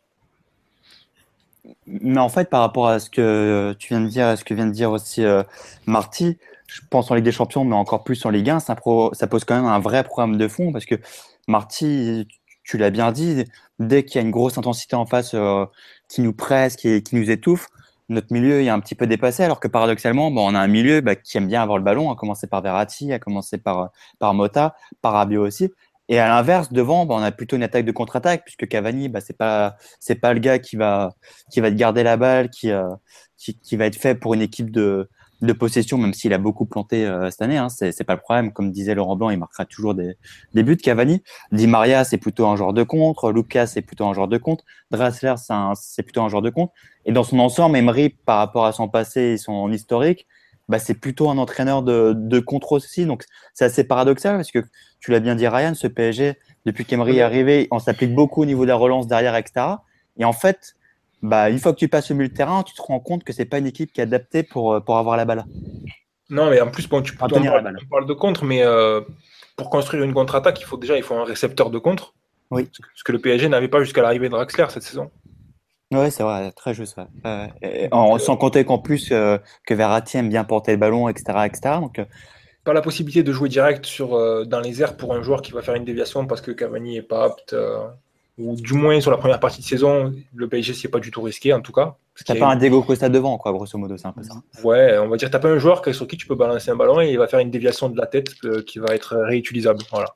Après, peut-être que ça va la saison prochaine. Mais... Par contre, on a vu certaines contre-attaques avec Cavani en appui au sol.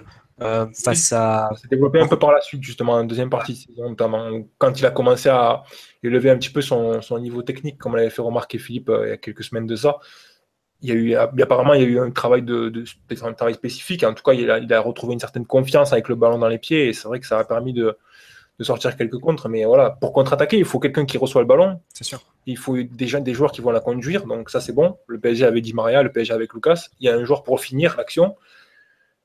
Il y a Cavani, ok, mais bon, dans tous les cas, c'est limité parce qu'il n'y a qu'un seul joueur qui est capable de finir et de faire les courses en profondeur. Il n'y avait que Cavani. Il n'y avait pas de joueur qui était capable de servir de receveur. Donc de suite, là, construire une contre-attaque comme ça, c'est super compliqué. Hein. Et là, ça va beaucoup mieux depuis qu'à Draxler, depuis qu'il y a un récepteur de jeu direct. Mais c'est vrai, qu'on s'est beaucoup appuyé sur, euh, sur Draxler sur le jeu direct. Ouais, parce que c'est un, joueur fantastique qui, arrive à bien garder la balle et euh, ça devient une option euh, pertinente pour le PSG. Y compris sur les relances. D'ailleurs, sur les relances, je trouve que c'est vraiment un thème paradoxal parce qu'il y a autant, sur certains matchs où on a été complètement étouffé et, et vraiment sans, sans, solution. Et de l'autre, on a quand même vu sur d'autres matchs des relances vraiment passées, mais vraie insistance déjà à ressortir de derrière, avec Trap, avec euh, les joueurs qui venaient entre les centraux. Et puis aussi même des combinaisons assez travaillées. Il y en a, bah, celle notamment sur le côté gauche, euh, autour de Kurzawa, autour de Draxler en, jeu euh, de haut but, avec Matuidi aussi qui, plonge dans les espaces libérés. Il y avait aussi les, combinaisons avec Meunier via les airs. Rabiot aussi et Verratti qui, qui décroche simultanément aussi pour, euh, pour se proposer. Donc euh, voilà, c'est un peu euh, la relance. Je c'est un thème un peu paradoxal. Ça, on a fait des choses très bien et d'autres très mauvaises, notamment quand il manquait certains joueurs. Ouais, je pense qu'on a un peu fait le tour sur l'attaque et dans le jeu, je voudrais aussi parler un peu de la partie défensive, puisque bah malgré tout, de temps en temps, on n'attaque pas, on défend. Est-ce que vous trouvez globalement que le PSG, dans son animation défensive, s'est amélioré cette saison? Ou est-ce que euh, finalement on est toujours euh, à peu près au même niveau? Ou vous avez l'impression qu'il y a une petite amélioration euh, Qu'est-ce que vous en pensez de, ce... de ça justement? Je pense que si on s'en tient à la phase strictement défensive dans le sens phase de repli défensif, hmm, c'est évident que le PSG joue mieux que la saison dernière. Il y a une implication des pièces plus importante, il y a moins d'espace entre les lignes, il y a un peu plus d'intensité chez les joueurs qui jouent notamment au milieu de terrain. Euh, l'organisation, elle me semble plus solide. Après, si on prend le mot défendre dans le sens large, c'est-à-dire défense des transitions, défense avec le ballon, etc., je pense que l'équipe, elle a un petit peu reculé. Euh, vas-y, euh, bah, je te laisse développer la deuxième phase, la deuxième partie, là, tout ce qui est transition, tout ça. Tu trouves qu'on est moins bon qu'avant? Oui, parce que le PSG attaque moins bien avec le ballon. Il y a des transitions rapides souvent qui sont mal abouties, donc du coup les, joueurs sont, sont pas bien placés. Donc au moment de défendre, ben, euh, il y, a, forcément il y a beaucoup d'espace. On l'a vu ça euh, toute la saison, mais en particulier en début de saison, quand on avait euh, des contre-attaques dans le dos des latéraux, où il y avait ce débat récurrent de la position des latéraux qui, qui pour, qui pour beaucoup était trop haut. Le problème, c'était pas tellement le fait que les latéraux étaient trop hauts. Le problème, c'était que au moment où les latéraux étaient trop hauts, le PSG n'était pas capable de faire trois bonnes passes pour contourner le premier rideau euh, défensif euh, des, adversaires et que du coup, la perte de balle, au moment où elle se produisait, ben, personne était, pas personne, mais beaucoup de joueurs étaient dans une mauvaise posture pour défendre. Et ça, c'est lié avec l'utilisation du ballon. On ne peut pas le dissocier l'un de l'autre. Ouais, mais après, euh, moi je trouve que c'est paradoxalement plus sur les dernières semaines où on était euh, vraiment en difficulté sur les transitions défensives parce que quand on a commencé vraiment à désorganiser notre milieu pour pouvoir attaquer et surprendre un peu, c'est là où on a été le plus en difficulté. C'est notamment ce qui nous ce qui nous perd complètement contre Nice. Oui, à Nice. C'est le pire ça, Philippe, parce que c'est euh, parce qu'on passe d'une équipe qui, on va dire, prend des risques dans sa défense des couloirs à une équipe qui prend des risques dans sa défense de l'axe. Et voilà, et forcément l'axe, c'est l'endroit le plus dangereux sur le terrain, parce que c'est celui qui t'amène directement au but. Donc, euh, après, voilà, ça, ça c'est symptomatique euh, des, des difficultés d'Emery à trouver des solutions pour euh, créer des occasions. Je te rejoins totalement là-dessus.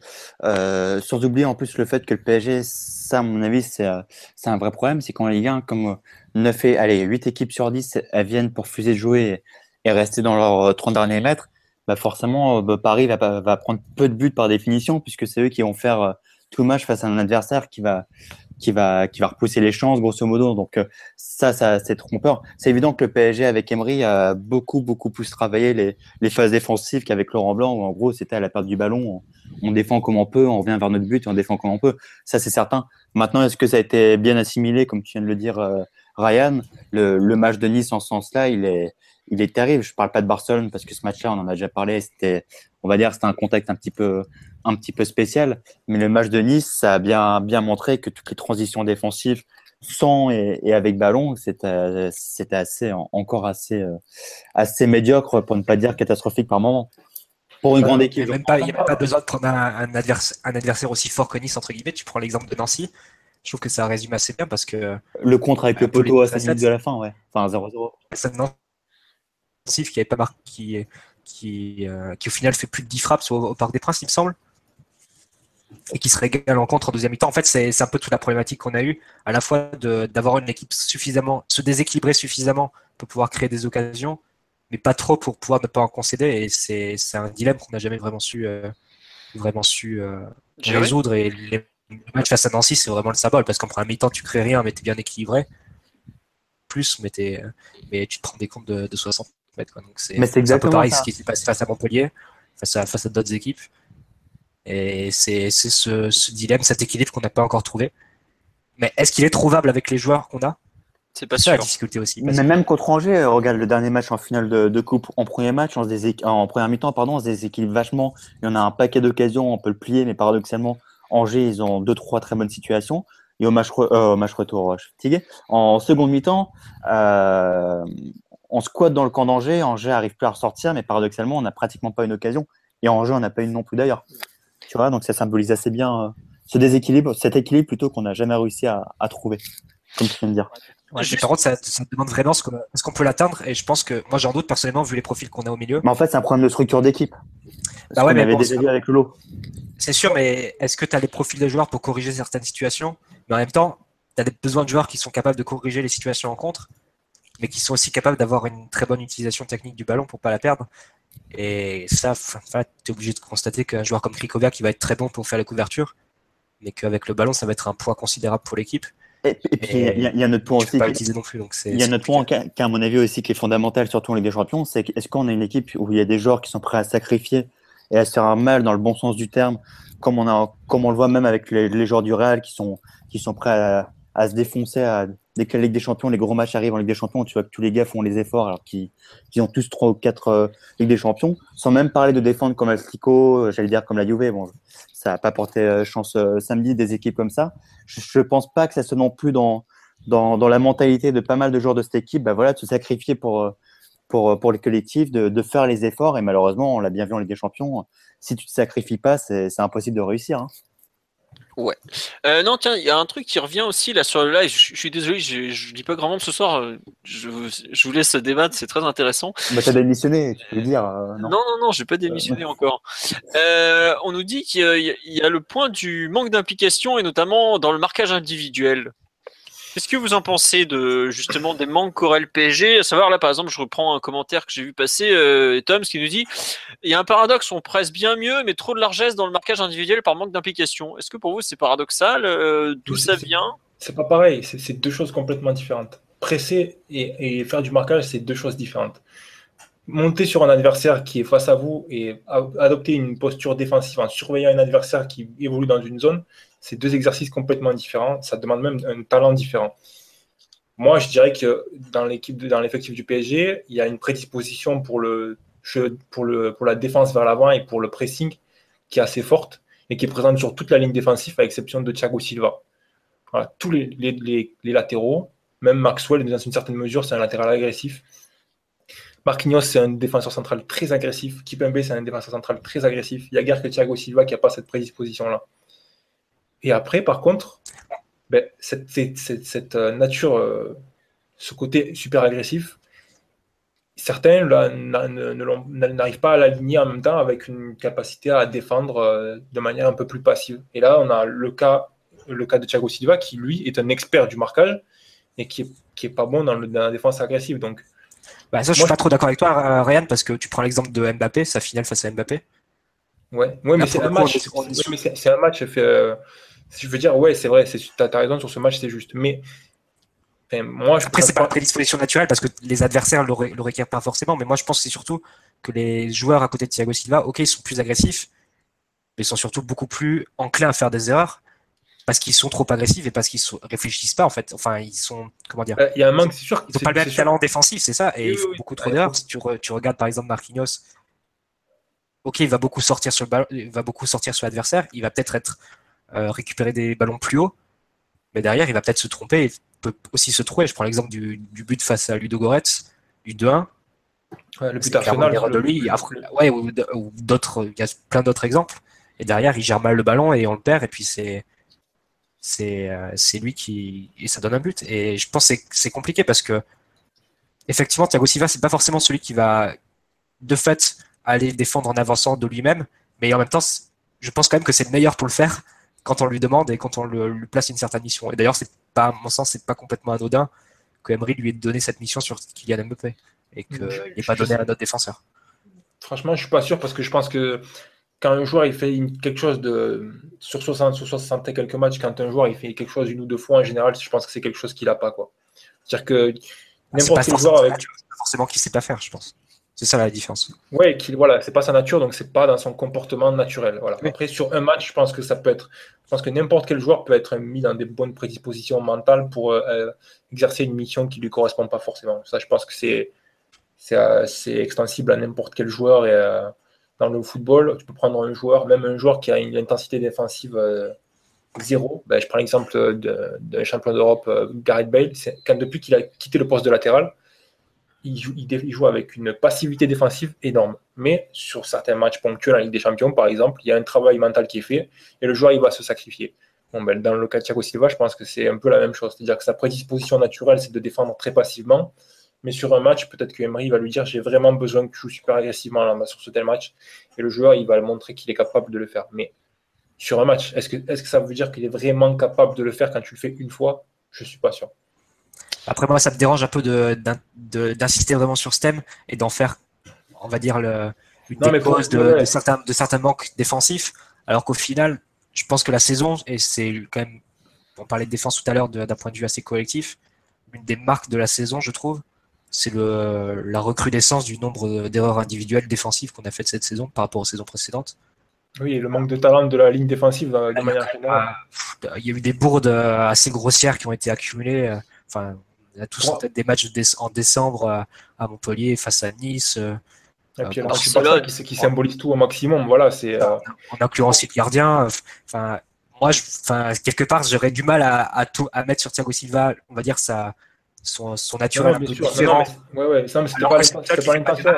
Les autres en, font des, en font peut-être 5 qui coûtent un but sur la saison. Quoi. C'est, Non, mais c'était pas l'intention, mais pour par rapport à la question qui, qui demandait euh, pourquoi il y a une telle différence entre marquage et pressing, mais déjà, c'est deux choses très différentes. Et ensuite, je ne pense pas qu'il y ait vraiment un problème d'attitude des joueurs par rapport au marquage. Je ne pense pas que les joueurs ils se disent j'ai pas envie de marquer ou ça me fait chier. Ou... Un footballeur, je pense, professionnel, dans mon avis, ça ne résonne pas comme ça. Mais ils n'ont pas les, la prédisposition, ils n'ont pas les qualités, ils n'ont pas le talent. Et c'est clair que le match face à Barcelone, il symbolise le manque de talent de la ligne défensive du Barça, et en particulier dans une situation où ils sont repliés. Je pense évidemment aux latéraux, Meunier qui concède un penalty absolument grotesque. Euh, et puis euh, Marquinhos qui va défendre un peu trop agressivement euh, certaines situations et qui, joue un peu sans réfléchir par moment. Voilà. Tout ça, c'est évident que c'est un manque, c'est un manque de qualité individuelle. Il y a aussi une part d'expérience importante pas demander à un défenseur central de 22 ou 23 ans d'être au top. C'est un défenseur central, ça arrive à maturité à 27 ou 28 ans en général. Donc c'est normal de voir aussi certaines erreurs, mais euh, c'est clair que voilà, le match face à Barcelone, euh, Philippe, euh, il, montre, montre, vraiment les limites des joueurs défensifs du PSG sur certaines situations. Ouais. juste là, bon, ça fait une heure qu'on parle du jeu et tout ça. Euh, enfin offensivement puis défensivement. pour conclure en vitesse, euh, j'avais mis ça dans les thèmes histoire de boucler la boucle. Ce serait euh, quels sont pour vous les secteurs du jeu parisien ou des, parties du jeu parisien qui ont le plus évolué finalement au cours de cette année, à votre avis? L'attaque, forcément. Ouais, l'attaque, hein, elle a complètement changé parce qu'il y a un joueur majeur qui est parti qui, ça, et ça a tout transformé. Donc, enfin, ça a transformé. Ça a transformé le rôle central qui est l'interaction qu'il a avec les autres joueurs. Et je rajouterais peut-être le milieu quand, quand euh, a pris la place de Sentinelle sur certains matchs. C'est quand même un comportement un peu différent de Mota avec des, des, inclinaisons un peu, enfin des, des, conséquences un peu différentes, notamment sur les positionnements, sur les, sur les permutations entre les différents joueurs. Et donc ça, c'est un peu le, le, plus par rapport à la, enfin, la chose différente par rapport à la saison dernière au milieu de terrain, vu que Rabiot n'avait quasiment pas joué numéro 6 l'an dernier, il me. Verratti qui a pris plus de responsabilités sur, euh, au niveau du jeu offensif. Aussi, peut aussi. Di Maria qui est devenu encore plus axial qu'avec euh, Laurent Blanc, même s'il le faisait déjà pas mal euh, la saison passée. Puis les latéraux au départ qui jouaient très très haut et qui, au fur et à mesure des pépins de la saison, ont été de moins en moins offensifs par rapport à, à leurs limites, en particulier Kurzawa, et, et surtout qu'on t'est retrouvé à, à devoir faire jeu Maxwell par rapport au fait que c'était ton seul latéral qui pouvait jouer. Enfin, à gauche, en tout cas. Ce qui a le plus changé, en fait, c'est le jeu offensif de l'équipe. C'est on a Comment l'équipe essaie de marquer les côtés et les centres, en fait. Mais une vraie préparation au niveau de la, de la relance par rapport au PSG de, des années passées, je trouve. Beaucoup de changements, ouais. Moi, je sais pas, il y a quand même un truc qui me, qui, pour moi, qui a le plus évolué, c'est notre capacité à aller vite d'un but à l'autre, quoi. Parce que, alors, il y a encore des cas où on, a, on refuse la, que c'est une, une, équipe que le PSG, c'est une équipe qui s'est bien contrée, par exemple? Je trouve pas qu'on s'est bien contré, mais je trouve que par rapport à ce qu'on, à quel point, vu à quel point on était nul avant, on n'en jouait aucun en fait, c'est ça le truc. On n'en jouait aucun, exactement. aucun. Aujourd'hui, on est capable d'en jouer. Et ah, on n'est pas, encore à 100%, clairement. Mais par rapport à ce qu'on était capable de faire il y a six mois, enfin il y a un an même surtout. Il n'y a pas photo. Il n'y a, quand même pas photo. Après, je suis d'accord qu'on euh, n'est pas une grande équipe de contre. Clairement. On a appris à contre moi. Mais on a appris, on commence à apprendre. Après, c'est sûr. On a marqué des buts en compte, c'est ça le truc. Mais bon, on n'a pas marqué non plus. Euh, Après, question. On ne jamais avec Laurent Blanc, jamais, jamais, jamais. Une question là-dessus. Est-ce que euh, toutes les transitions que le PSG a essayé d'aborder rapidement ont abouti de manière assez productive pour dire le fait de, de commencer à contrer par rapport à la saison dernière, c'est un pas en avant? Bah, En Ligue 1, malheureusement, si tu veux jouer le compte, tu peux pas. C'est ça le vrai problème aussi. Euh, et, on en parlait tout à l'heure, c'est pour ça qu'Emery s'est trouvé être un petit peu, un petit peu coincé et plus globalement ce, ce PSG-là, c'est qu'à partir du moment où tes adversaires te contraignent à jouer d'une certaine manière, sans même forcer, tu te retrouves avec 80% de possession de balle. Tu vois ce que je veux dire? On t'empêche le contre en Ligue 1. Bah oui. Bah, dans certains matchs, dans certains matchs, paradoxalement, c'est comme ça qu'on a ouvert le score. Je crois que c'est Guingamp et le 4-0. Ouais, mais c'était. Le match est face à Bordeaux, le 0-3. C'est ça, il y a quand même pas mal d'équipes qui, qui, prennent des risques, qui essaient de contrer. Euh, Parce qu'elles jouent plus rien avec ça. ouais, mais quelque part, ça t'a aidé du coup, de, savoir faire au moins, de savoir au moins mener un, contrat au bout, quoi. Ça t'a, ça t'a quelque peu aidé, quoi. Vu que t'as ouvert le score sur certains matchs, honnêtement, honnêtement, je Bon, c'est par rapport, par rapport au fait que Ibrahimovic n'était pas là et que de toute façon l'ancien modèle était euh, parti aux oubliettes, entre guillemets, c'est sûr qu'il fallait commencer à essayer à contrer, mais bon, à la fin de la saison, moi, ma conclusion, c'est que le PSG, c'est toujours pas contré correctement. Ah non, c'est pas, on n'est pas une équipe de contre. de toute façon. Non. Mais on, on est mieux malgré tout que ce qu'on a été vu à quel point on était nul. Après, tu vois, par exemple, t'as- on a un joueur de contre extraordinaire dans l'effectif, c'est Pastore. Le mec a joué euh, 1000 minutes sur la saison encore.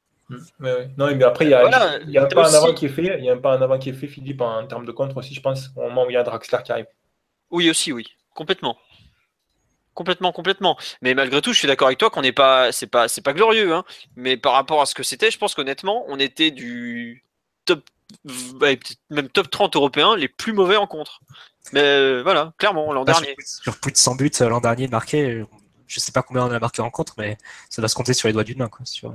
Après, c'était pertinent de ne pas essayer de contrer avec le, le- le- le scénario que le, le PSG en- a rencontré en championnat. Quoi. C'était- Ouais, et Aimé d'ailleurs. Bah, quand tu as, de l'espace devant toi, je vois pas trop. Enfin, après, faut évidemment, faut bien le choisir. Faut pas partir en contre euh, tête baissée et sans, euh, sans avoir de solution autour de toi, évidemment. Mais quand tu as vraiment de l'espace et que tu penses que c'est jouable, je pense que c'est quand même intéressant de savoir, euh, de savoir le faire et d'avoir à ton, à ton, d'avoir une, corde de plus à ton arc. quoi.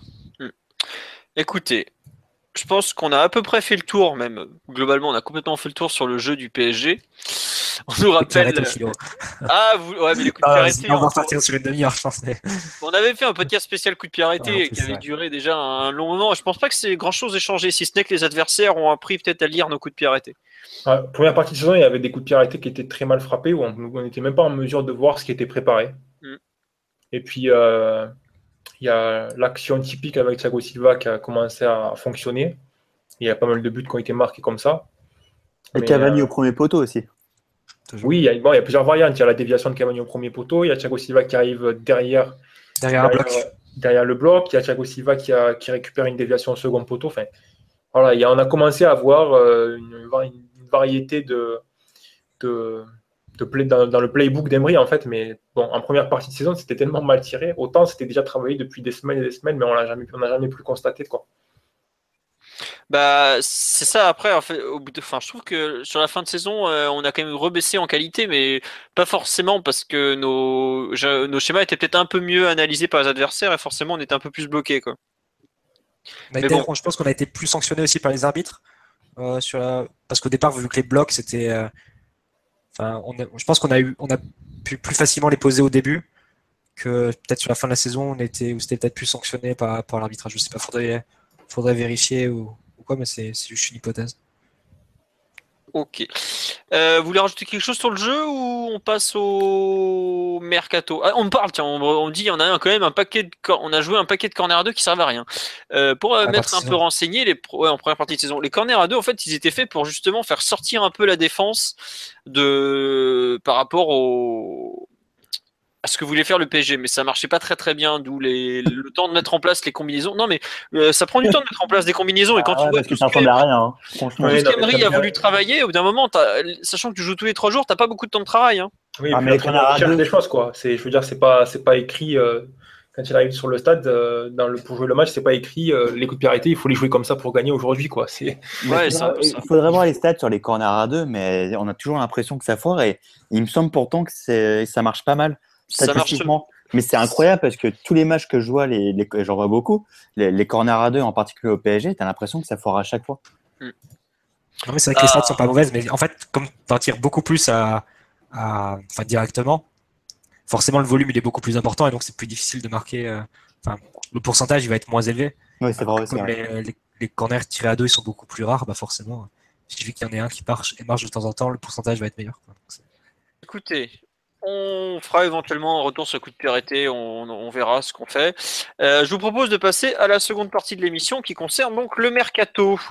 Puisque bah euh, bon officiellement il n'a pas commencé mais on est quand même en plein dedans, il suffit de voir l'actualité des derniers jours.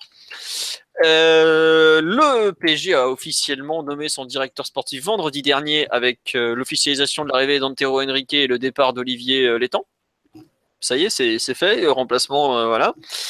Euh, Qu'est-ce que vous en pensez un peu de ce de cette arrivée euh, en général, enfin ce, ce remplacement à ce moment de la saison? Qui veut se lancer sur ce, ce cas? Bah, je vais commencer. allez, allez, allez, lance-toi. Ça met enfin euh, fin à un feuilleton qui était interminable, parce qu'un coup il y avait Enrique, un autre coup il y avait, il y avait euh, l'arrivée de, de Bertha, donc déjà ça, ça évite de faire couler de, l'encre sur, euh, sur des rumeurs, donc ça c'est déjà pas mal et ça, ça met fin à une certaine, on va dire, euh, confusion en tout cas euh, médiatiquement. Et puis surtout, si ça permet de mettre fin enfin au, désastre de notre direction sportive depuis le départ de Leonardo, parce que concrètement on n'a pas avancé on, le répète encore une fois parce qu'on y a, bah, n'a pratiquement pas fait de mercato, en tout cas des mercatos qui ont été catastrophiques. Bah forcément tout ça, ça j'étais obligé de le faire. Hein.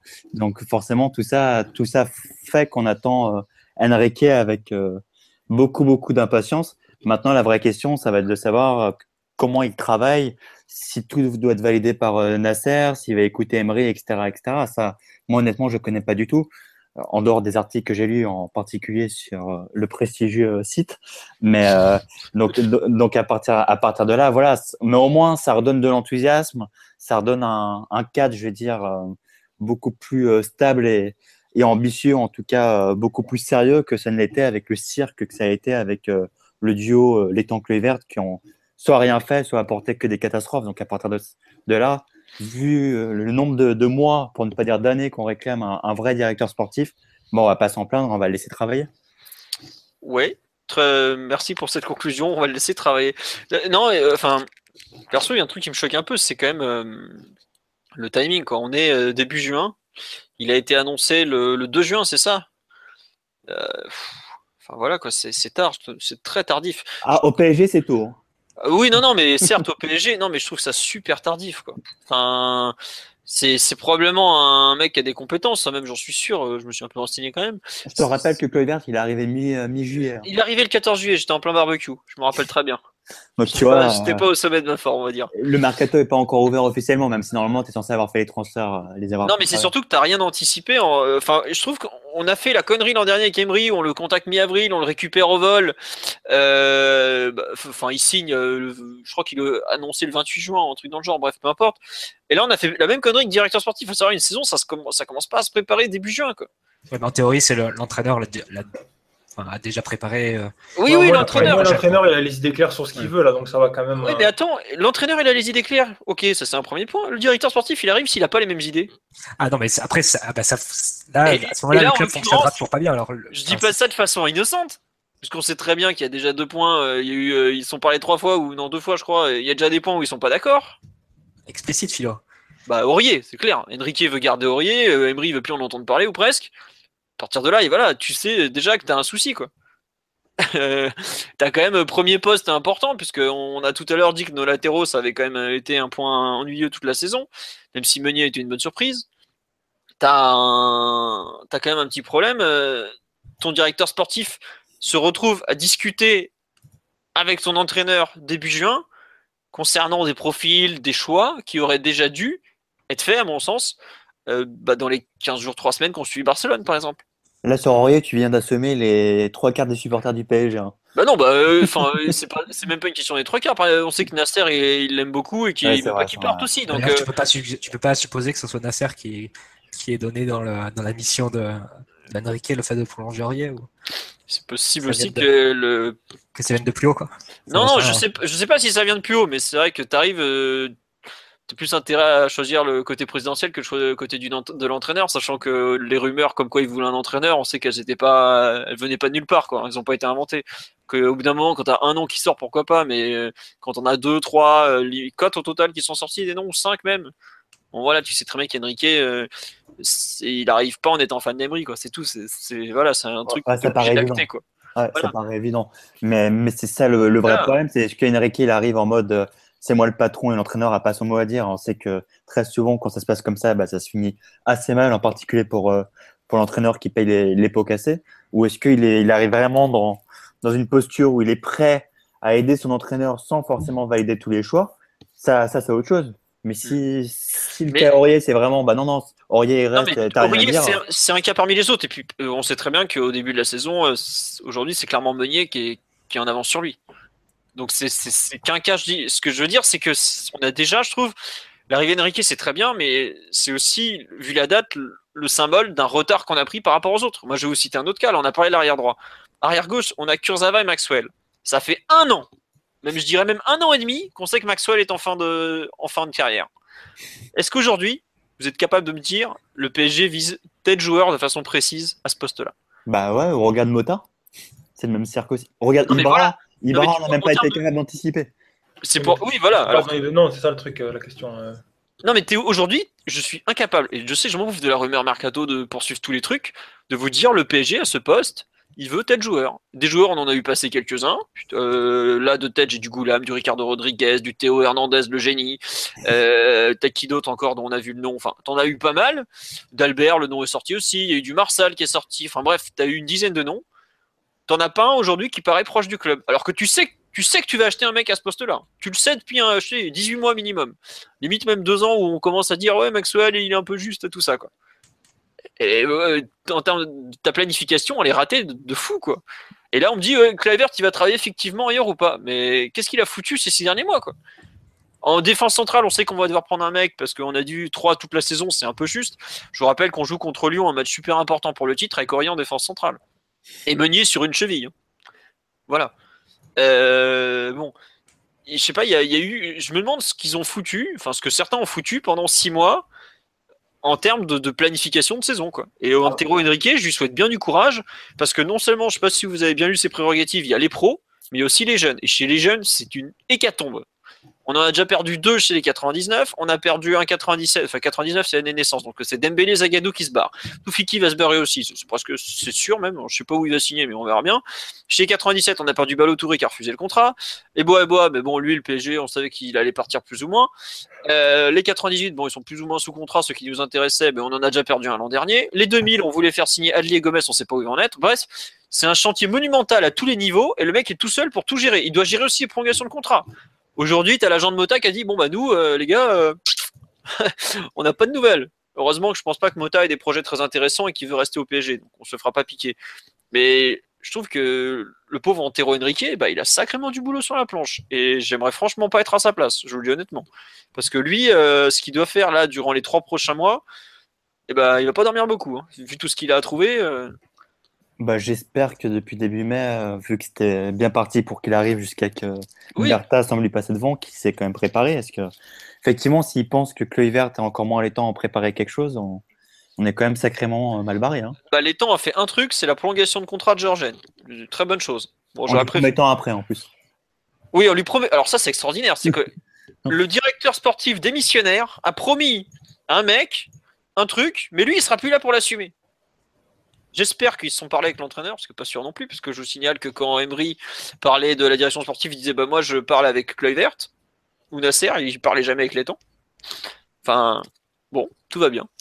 Mais bref, euh, c'est, je trouve ça super inquiétant la nomination aussi tardive. Voilà, c'est le seul Ah, point. C'était Leonardo qui disait dans une interview, je crois, c'était au, euh, au Parisien peut-être, que lorsqu'il était arrivé, bah, il faisait des journées jusqu'à 2h du matin. Quoi. Il sortait pas du siège, euh, tellement le travail était, Ouais, c'est vrai. énorme à faire.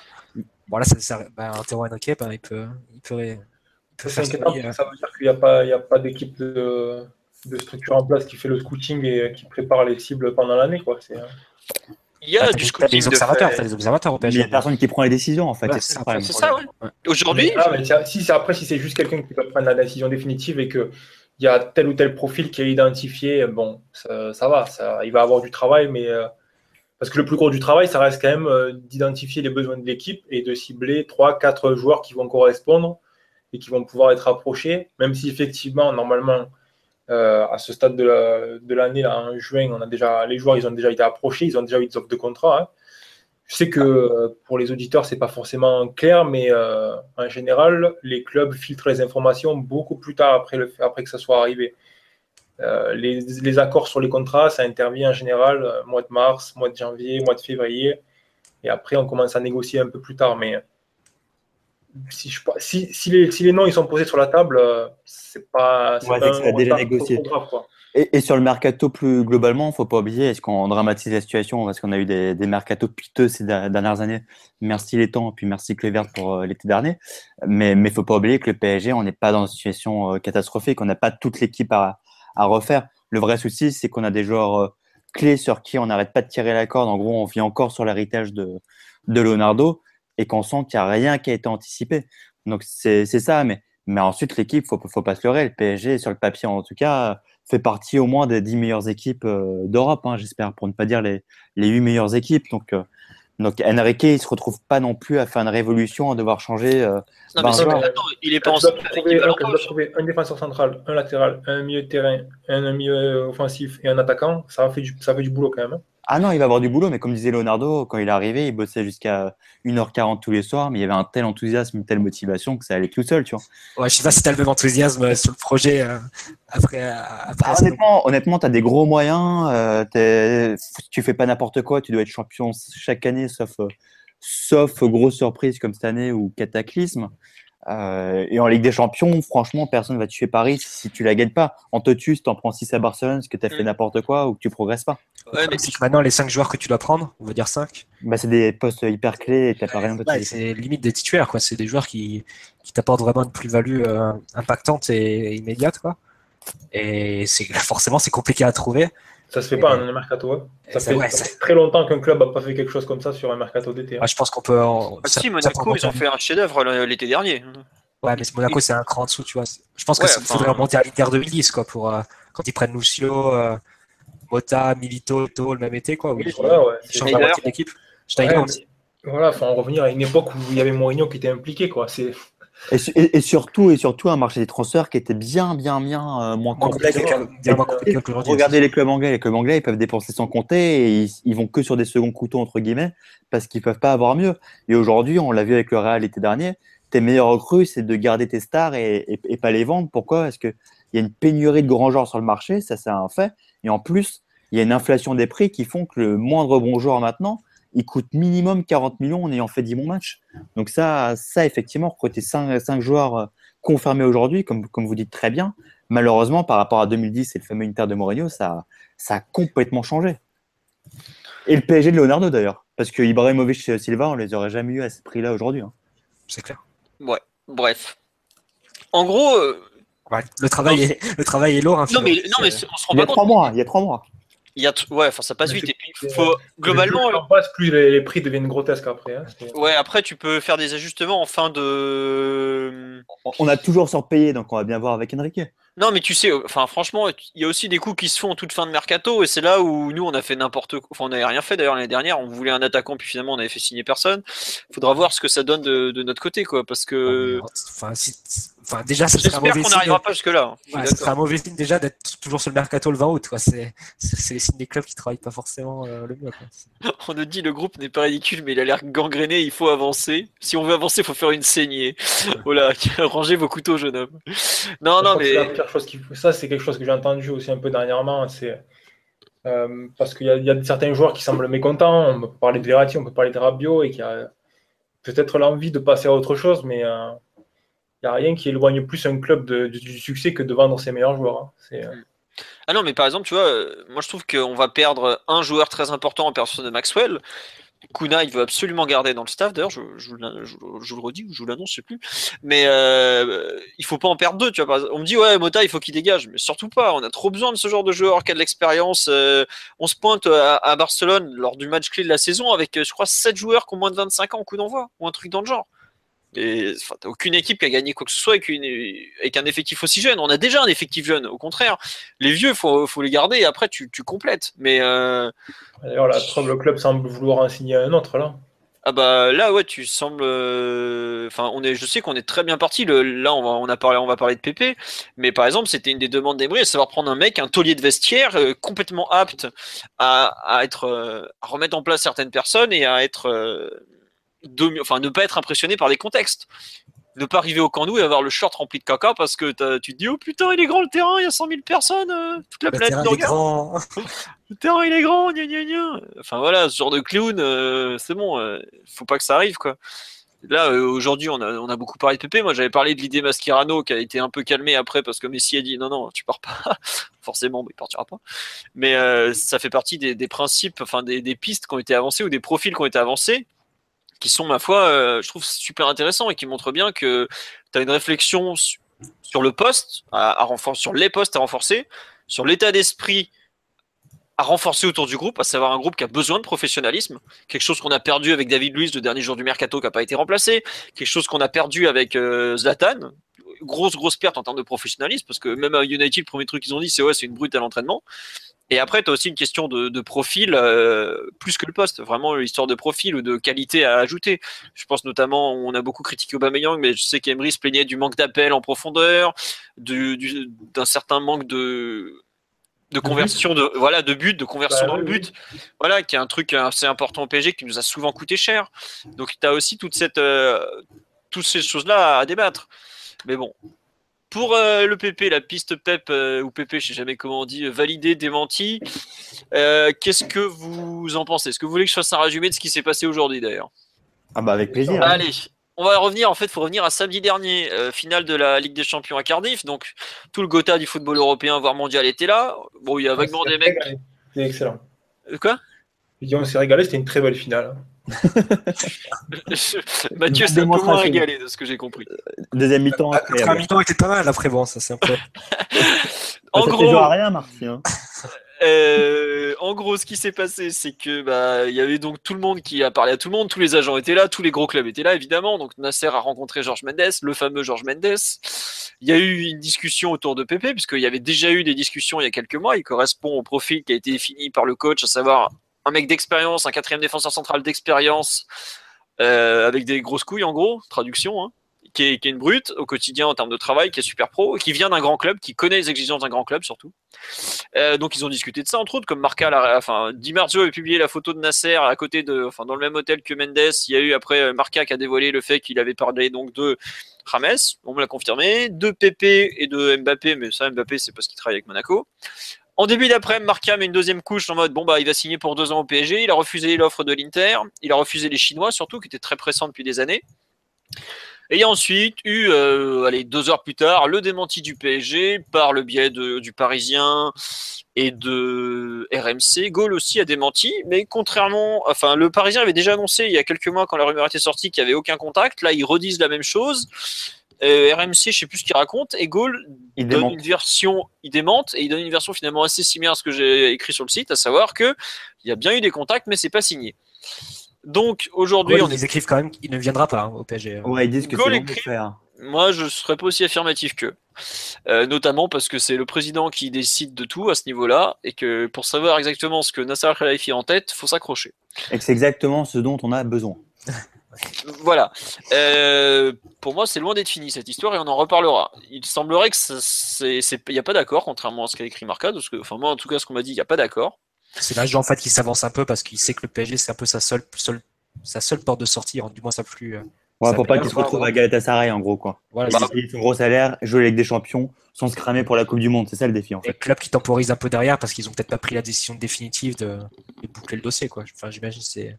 Moi de ce que j'ai compris, le mec qui est arrivé vendredi dernier était pas trop au courant que les négociations étaient allées aussi loin.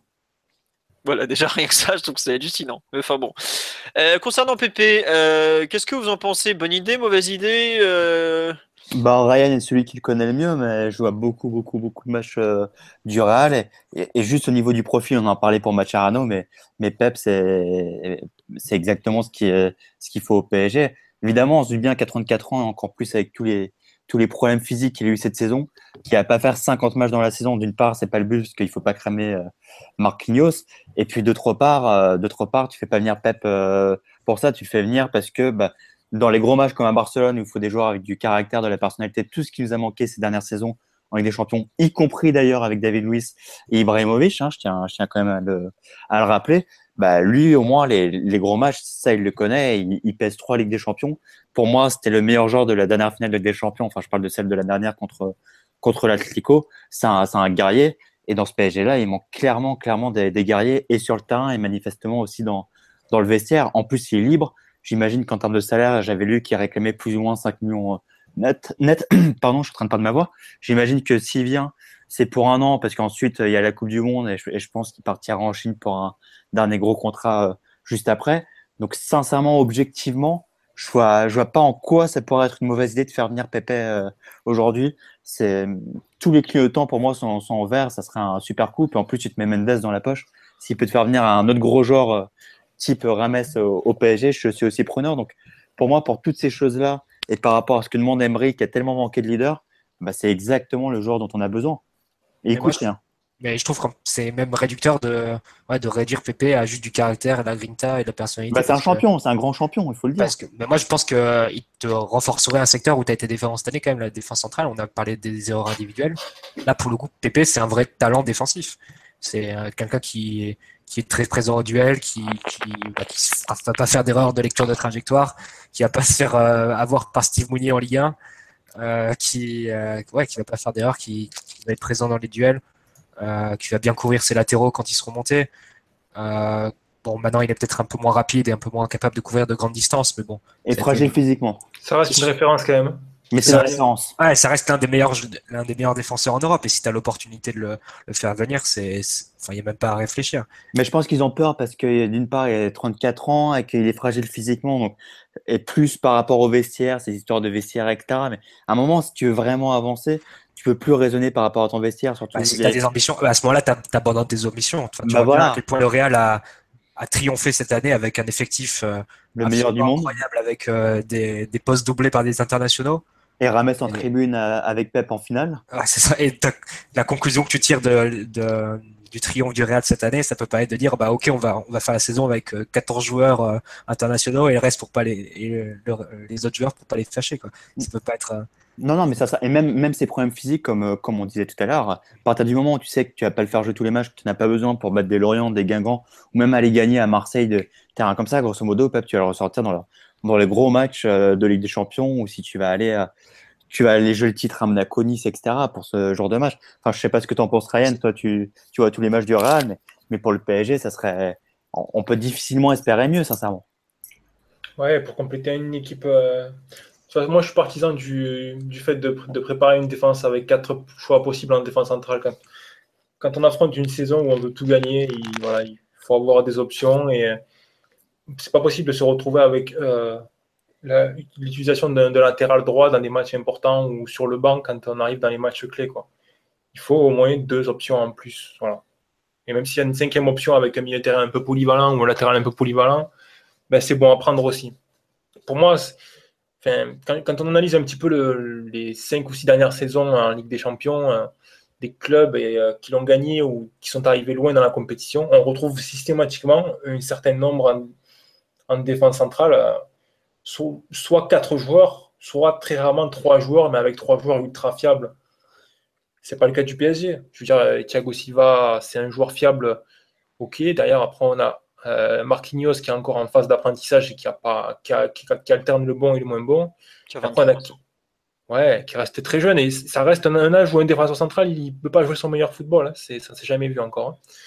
Et après, il y a Kipembe qui, a, quand il a joué, a montré une grande personnalité et de, de vraies qualités, mais qui reste un joueur euh, qui a, une très très faible expérience. Quoi. Je veux dire, il ne faut pas partir à la guerre avec ce, trio-là. Il faut, faut partir avec quatre défenseurs centrales. Et moi, je pense que si Pepe il vient dans sa tête, même s'il y a une communication où on dira, ben, il vient pour compléter, etc. Dans sa tête, il va venir pour jouer. Mais je pense que il y a la Coupe du Monde. Il y a la Coupe du Monde, faut pas l'oublier. Hein. C'est ça. Mais c'est bien pour le PSG. Il faut, il faut, être ambitieux comme ça, quoi. Je veux dire, c'est si vous voulez gagner, si le club veut gagner la Ligue des Champions, il faut accepter le fait qu'il y a certains joueurs qui vont être froissés, qu'il y a une compétition qui va devoir être assumée, que certains joueurs vont devoir un peu se, ben, se, se, bouger et que si certains s'en font un peu la gueule par moment, ben, c'est pas grave de toute façon parce que voilà, c'est censé tirer le club vers le haut.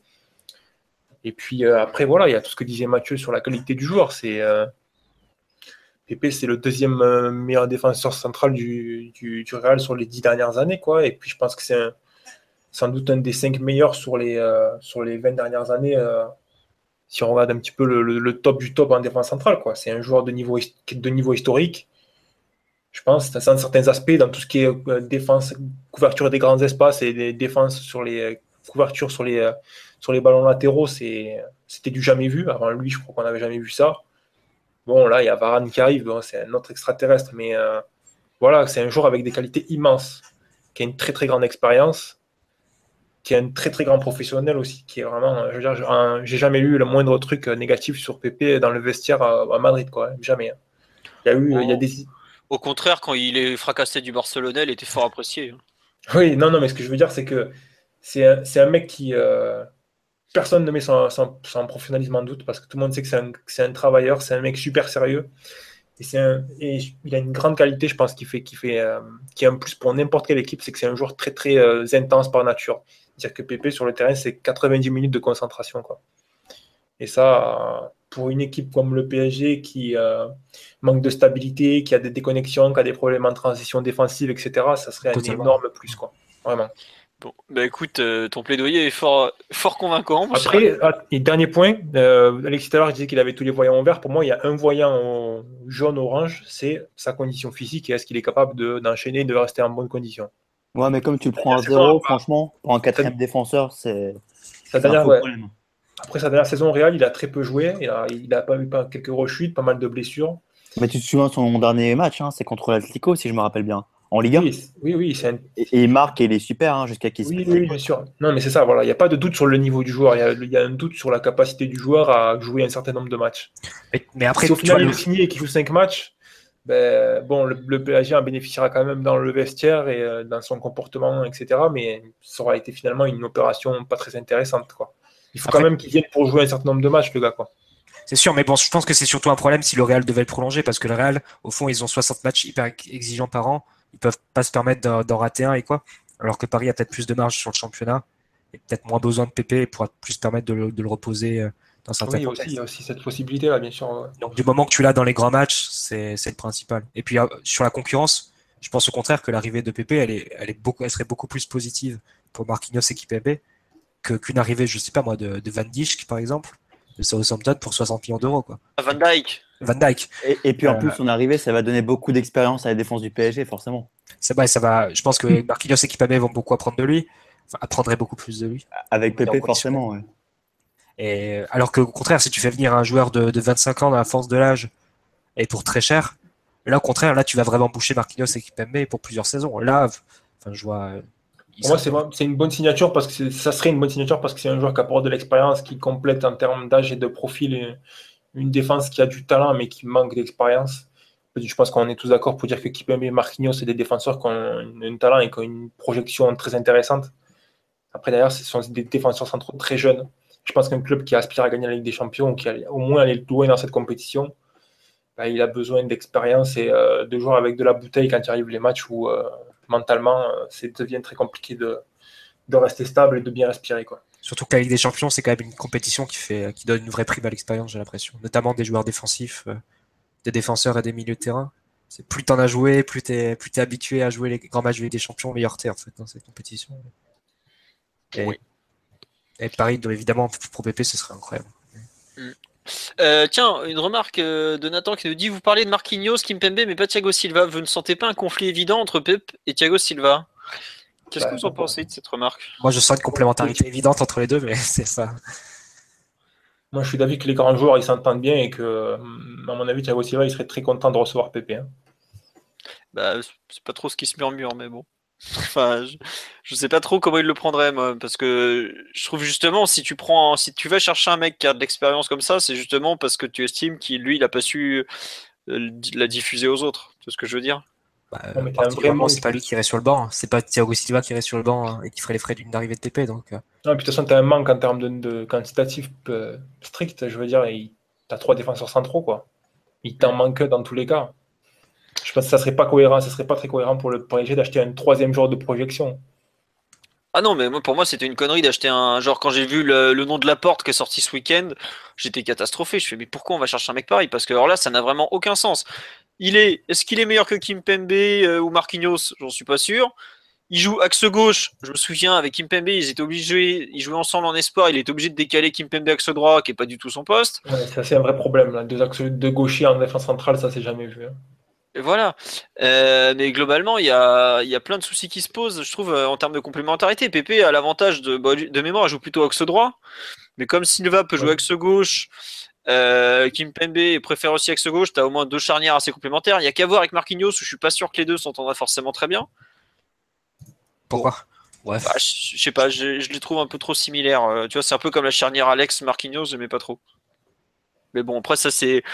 Enfin, on n'en est pas là, quoi. C'est vraiment du détail, mais c'est sûr que ça paraît être vraiment un nom très, très, très intéressant, quoi. Il faut être clair, c'est l'opportunité du marché à ce poste-là.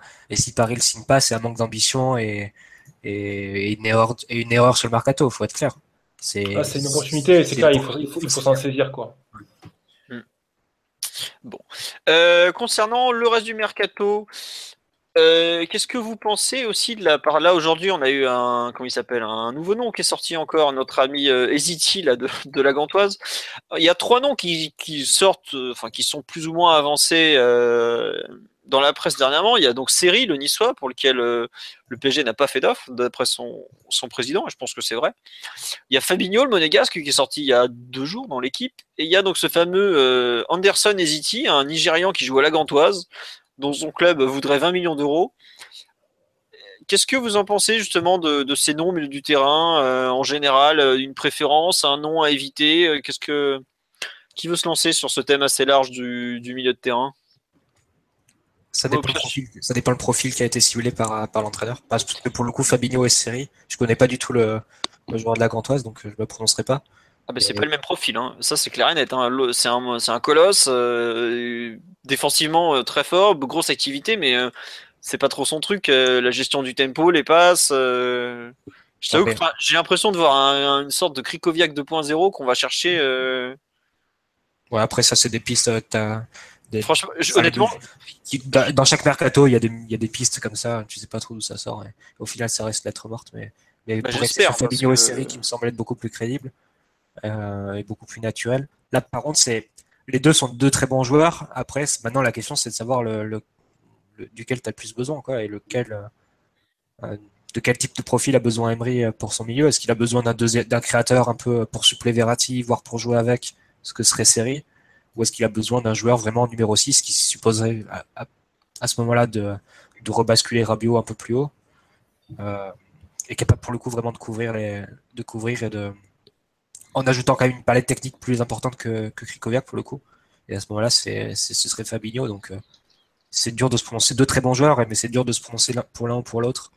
Euh, tant que tu sais pas quel est vraiment le besoin précis du PSG à ce poste, sachant que visiblement si Mathieu y reste, tu, tu feras qu'un seul joueur au milieu de terrain. Donc, euh, bah, enfin, moi personnellement, la piste Fabinho m'enchante. euh, moi totalement, ouais. Moi c'est, je dirais que c'est la piste la plus enthousiasmante euh, depuis euh, depuis un long moment au PSG, mais Et il peut jouer Mais, deux euh, postes surtout. Ça, le fait qu'il puisse jouer de poste, c'est un avantage, mais c'est pas forcément le truc le plus intéressant. C'est surtout que au milieu du terrain, en Ligue 1, Fabinho, c'est pour moi ce qui se fait de mieux euh, en tant que régulateur, tu vois. Tu cherches depuis des années un successeur à Mota, et ben, je trouve que Fabinho a complètement le profil pour être ce joueur capable de, de t'amener à la fois une sécurité défensive euh, de haut niveau et une capacité à créer, à lancer des actions euh, vraiment euh, fortes, quoi enfin vraiment d'un bon bon niveau. Non, je vois pas ce qu'on pourrait espérer de mieux euh, aujourd'hui. Enfin, c'est sûr qu'on va pas aller chercher Kroos ou Modric. Hein, faut quand même, voilà, faut, faut, faut, faut en être Eh bien non. conscient. Désolé, mais. Voilà. compliqué. Je vois pas aujourd'hui euh, en Ligue 1 ce qu'on peut trouver de mieux, par exemple, que Fabinho. Pour moi, c'est encore mieux que Série, même si Série a un avantage, c'est le, le fait de savoir tirer les coups de pied arrêtés. c'est pas le même type de joueur, tu vois. Je vais aller encore plus loin. euh, sur le marché européen concrètement aujourd'hui, qui tu peux espérer mieux que Fabinho? Et c'est pas- un hasard si euh, tous les plus grands clubs euh, sont manifestement sur Fabinho. Je veux dire disponible, j'entends. Franchement, est-ce qu'on peut avoir une meilleure piste euh, Et c'est valable pour la plupart des grands clubs européens que Fabinho? J'en vois pratiquement pas, pour ne pas dire aucune. Bah ouais. On nous dit que Eziti est plus à l'aise avec le ballon que Krikoviak. Euh, écoutez, je demande que ça, mais bon, euh, ça me paraît euh, franchement. Allez, enfin, je me mets à la place d'un gros joueur du PSG. On m'a annoncé en fin de saison qu'on allait se renforcer et on va me chercher un Nigérian qui joue en Belgique, qui a joué auparavant à Estoril. Je- je- franchement, je rigole. Quoi. Enfin, j'ai rien contre le joueur. hein. Non, mais Philo, l'an dernier, t'avais déjà eu des pistes genre Geza, les trucs comme ça. Enfin, tu sais- des fois, tu sais pas pourquoi il y a des noms qui sortent. Ça peut être des agents qui. N'oubliez pas les, moqueries de Frédéric de Saint-Cernin sur Verratti. hein. Non, mais je plaisante. euh, Non, mais voilà, Verratti, à 19 ans, il était dans la liste des 30 pour l'Euro. euh, voilà quoi. Je sais bien, je plaisante, je plaisante. C'est que ça paraît totalement loufoque, sincèrement, comme piste. Oui. Bon, on va voir. Par Euh, contre, demander si c'est vraiment faisable. Je sais pas, par contre, c'est ça par ça- A priori, ça, ré- ça réclamerait de mettre un, un prix du style 40-50 millions d'euros. quoi. C'est c'est un gros investissement, mais pour le coup, c'est un secteur qu'on a totalement déserté depuis, depuis 3-4 ans. Tu sais. Euh, Mathieu, même s'il s'impose pas au PSG, même si on doit mettre 40 à 50 millions d'euros, au pire, Bien. le mec, ça reste une référence au poste d'arrière droit qui est un poste sinistré. Oui, c'est sûr, c'est sûr. Ça sera jamais perdu. Ah non, mais moi, Fabinho, je le signe les yeux fermés. S'il y a la possibilité, pareil que Pépé, enfin, là, ce serait plus compliqué avec Pépé, vu qu'un club qui est, qui doit vendre et qui, avec qui il faut négocier. Mais non, là, évidemment, il faut, faut, y aller. Il ne faut pas, faut, faut, pas hésiter. C'est une opportunité vraiment importante. Et surtout que Monaco, a priori, Fabinho a un bon de sortie cet été. Surtout, euh, il y a un truc. Tout le monde a un bon de sortie à Monaco. Ouais, mais en plus, eux, ils, ont, le, ils, ont, ils, ont le, ils ont un, déjà un remplaçant avec Timans, donc. Euh... Ouais, et surtout, il, enfin, il lui avait plus ou moins promis l'été dernier. Mais ça, le truc, c'est que Fabinho, c'est un mec qui est arrivé par le système Mendes, donc il n'y a pas que le club qui décide, je pense. Tu sais, je sais pas si vous vous rappelez, c'était le mec, dont ils avaient levé l'option d'achat pour 10 centimes ou un truc. Il y avait une histoire super bizarre avec le Fabinho, le pauvre. Il était dans des combines pas très très clean, tu vois. bon, combine du football, quoi. Et il me semble que lui, à mon avis, il n'y a pas que le club qui décide dans ces cas-là, quoi. Faudra pas. C'est un des cas un peu. C'est un peu les restes de, début de l'ère Mendes à Monaco quand il a placé beaucoup de joueurs à l'époque, dont il ne reste plus forcément grand monde puisque le club ça a quand même beaucoup avancé sans lui depuis. Mais euh, il y a quand même pas mal de. je pense que c'est peut-être le seul joueur de Monaco qu'on peut éventuellement aller chercher en se mettant bien avec Mendes. Et on l'a mis très très bien au marché d'hiver précédent, qu'on allait lui chercher le dénommé Gonzalo Guedes à 30 patates à Benfica. Faut pas l'oublier, parce que je pense que Benfica n'a pas touché 30 millions d'euros dans l'affaire. Hein. Loin de là même. Euh, concernant le reste du mercato, on a un peu parlé du poste euh, d'arrière droit. Et en fait, il y a euh, grand unanimité sur Fabinho sur le live, au fait. Hein. Non, on nous dit, tiens, recrutement cohérent et excellent d'Albert Semedo, Fabinho, Seri, Sanchez. Bah, alors que ça va être compliqué, mais c'est vrai que ça fait 5 joueurs au total. Et c'est à peu près ce que Emery avait dit, 4-5 joueurs, dont deux top joueurs. Donc tes deux top 2 joueurs, j'imagine, ce serait Fabinho et Sanchez. À voir. bon. On nous dit pareil, Fabinho, pour moi, le profil idéal, c'est ce qui manque à Paris en 6. On nous parle de Check and mais ça va aller, on, vous le laisse à Angers, il n'y a pas de souci. Je pense que le PSG a, plus besoin d'un joueur comme Seri que Fabinho, mais bon. Ah il faudrait signer les deux, je pense. Ah, mais moi, je te rejoins complètement. Dans l'idéal, il faut signer les deux. Parce qu'aujourd'hui, on a fait toute la saison avec 4 joueurs au milieu, globalement, parce que euh, il a Crico, il a explosé en vol. On, on, tournait sur trois postes avec Matuidi, Verratti, Rabiot, Mota sachant que Mota va avoir un an de plus, tu as impérativement besoin pour moi de deux joueurs au milieu. Parce que Pastore, bon. Euh, oui, ça se défend. Non, c'est sûr. Non, mais après, je dis série parce que pour moi, c'est le joueur qui peut compléter le milieu terrain actuel, là, avec la configuration euh, Mota Verratti ou Rabio Verratti, et qui peut rajouter euh, ce, milieu terrain qui va se projeter de l'avant de manière naturelle, pas comme Verratti qui le fait un petit peu contre-emploi, entre guillemets, et qui a qui a une certaine détermination pour faire la dernière passe, euh, voire tirer. Et qui a une très bonne habilité avec le ballon, une belle protection de balle, qui est mobile, qui a une lecture du jeu euh, assez solide, qui doit progresser, mais qui est, qui quand même assez bonne. Il, il entrerait naturellement dans le, dans le milieu terrain du PSG. Quoi. Et je pense que le PSG ferait un, de vrais progrès rien qu'en ajoutant ce joueur à son milieu terrain. Bah, moi je te rejoins, mais après, il y a, pour moi, l'autre atout qu'il a, c'est, c'est vraiment les coups de pied arrêtés. Quoi. Parce que je, sais pas ce que tu en penses, mais je trouve qu'on on est quand même très mauvais sur, euh, dans la qualité de frappe, en fait. Tu vois, ou dans le choix. Et pas, je pense qu'il il faut un, peu plus fiable que Di Maria, je pense. Voilà, plus fiable que Di Maria. Euh, enfin, sur la fin de saison, je me suis beaucoup moqué de Lucas les années précédentes parce que je le trouvais vraiment mauvais sur les corners, mais je trouve qu'il est plus fiable que Di Maria sur les, coups de pied par exemple. Et Rames, il les frappe pas les coups de pied mais Rames, c'est toujours un peu le problème. C'est euh, où est-ce que tu le mets au PSG aujourd'hui, quoi? De, là, dans, dans, dans, l'effectif actuel. Euh, en 10 Ouais, mais on n'a pas de 10 euh, aujourd'hui. Quoi. Ouais, ben, c'est pas... Oh, ben, en relais gauche. Il a joué relais gauche une saison sur Sancholetti. Hmm. Et il a été excellent d'ailleurs. Ouais, mais bon, je t'avoue que Rames, pour moi, c'est une piste un peu compliquée euh, à creuser déjà. Enfin, T'as deux soucis. T'as le problème du poste, t'as le problème qu'on a, on est déjà pas sûr de pouvoir caser Pastore, mais puis on sait jamais trop si on va pouvoir compter sur lui. T'as surtout le fait que Rames. Il faut, le passer, il faut, excuse-moi, je te coupe, Philippe, il faut le passer au second plan. Hein. Enfin, je sais que c'est quelque chose que les, supporters du PSG n'ont pas forcément envie d'entendre, mais qu'un joueur a, ce, ce, manque de fiabilité là, pour être présent de manière régulière, il faut, c'est pas possible de lui donner un rôle important dans un effectif. C'est ah, il faut, euh, je ne vais, pas, vais pas dire vendre, je vais pas dire vendre parce que le PSG n'est pas dans une situation où il peut se permettre de vendre un joueur comme Pastor, mais idéalement, il faudrait passer à autre chose. Non, mais le PSG ne peut pas projeter sa saison avec Pastor titulaire, c'est clair. Il faut. Euh, ni titulaire, ni même euh, compter comme le joueur 12 ou 13 parce qu'il n'est pas assez là. quoi. Pastor, c'est le joueur qui est potentiellement le joueur 15 ou 16. Mais peut-être que s'il est grave là et qu'il a, a, de la chance, il peut être joueur 13. Mais dans ce qui s'est passé cette saison, c'est qu'il était plutôt joueur 18, voire 19 au final, tu ne peux pas faire de plan. Il faut passer, je pense qu'idéalement, il faut passer à autre chose. Hein. Bah, après, lui, il n'a pas l'air décidé à partir. Non, bien sûr. Et puis, c'est un joueur qui a de vraies qualités et qui peut apporter sur un match, euh, qui a une capacité de production et de passe décisive et de, même qui, de but qui est, important. Donc, tu peux toujours en obtenir quelque chose. Mm. Mais bon, faire, des, faire des plans, configurer un effectif avec un joueur comme ça, avec un rôle important, c'est pas possible. Mais surtout que c'est ton seul créateur actuellement, euh, créateur haut de l'équipe, et ça, c'est pas possible. Même, s'il était euh, prêt à faire 50 matchs dans la saison, ce serait pas possible que ce soit le seul joueur qui soit capable de créer quelque chose devant et dans les 30 derniers mètres de l'équipe. Donc c'est pour ça que, quoi qu'il arrive, même si Pastore était un joueur apte, il faudrait rajouter un autre joueur. Et Rames, ça, ça collerait. Hein. Après, il y a un autre souci, c'est quand même son professionnalisme qui a été mis en. Comment dire Qui a été remis en cause à de nombreuses reprises à Madrid. Et, euh, visiblement, l'entraînement, c'est pas un foudre de guerre. On sait que ça va pas très bien se passer d'entrée avec Unai, quoi.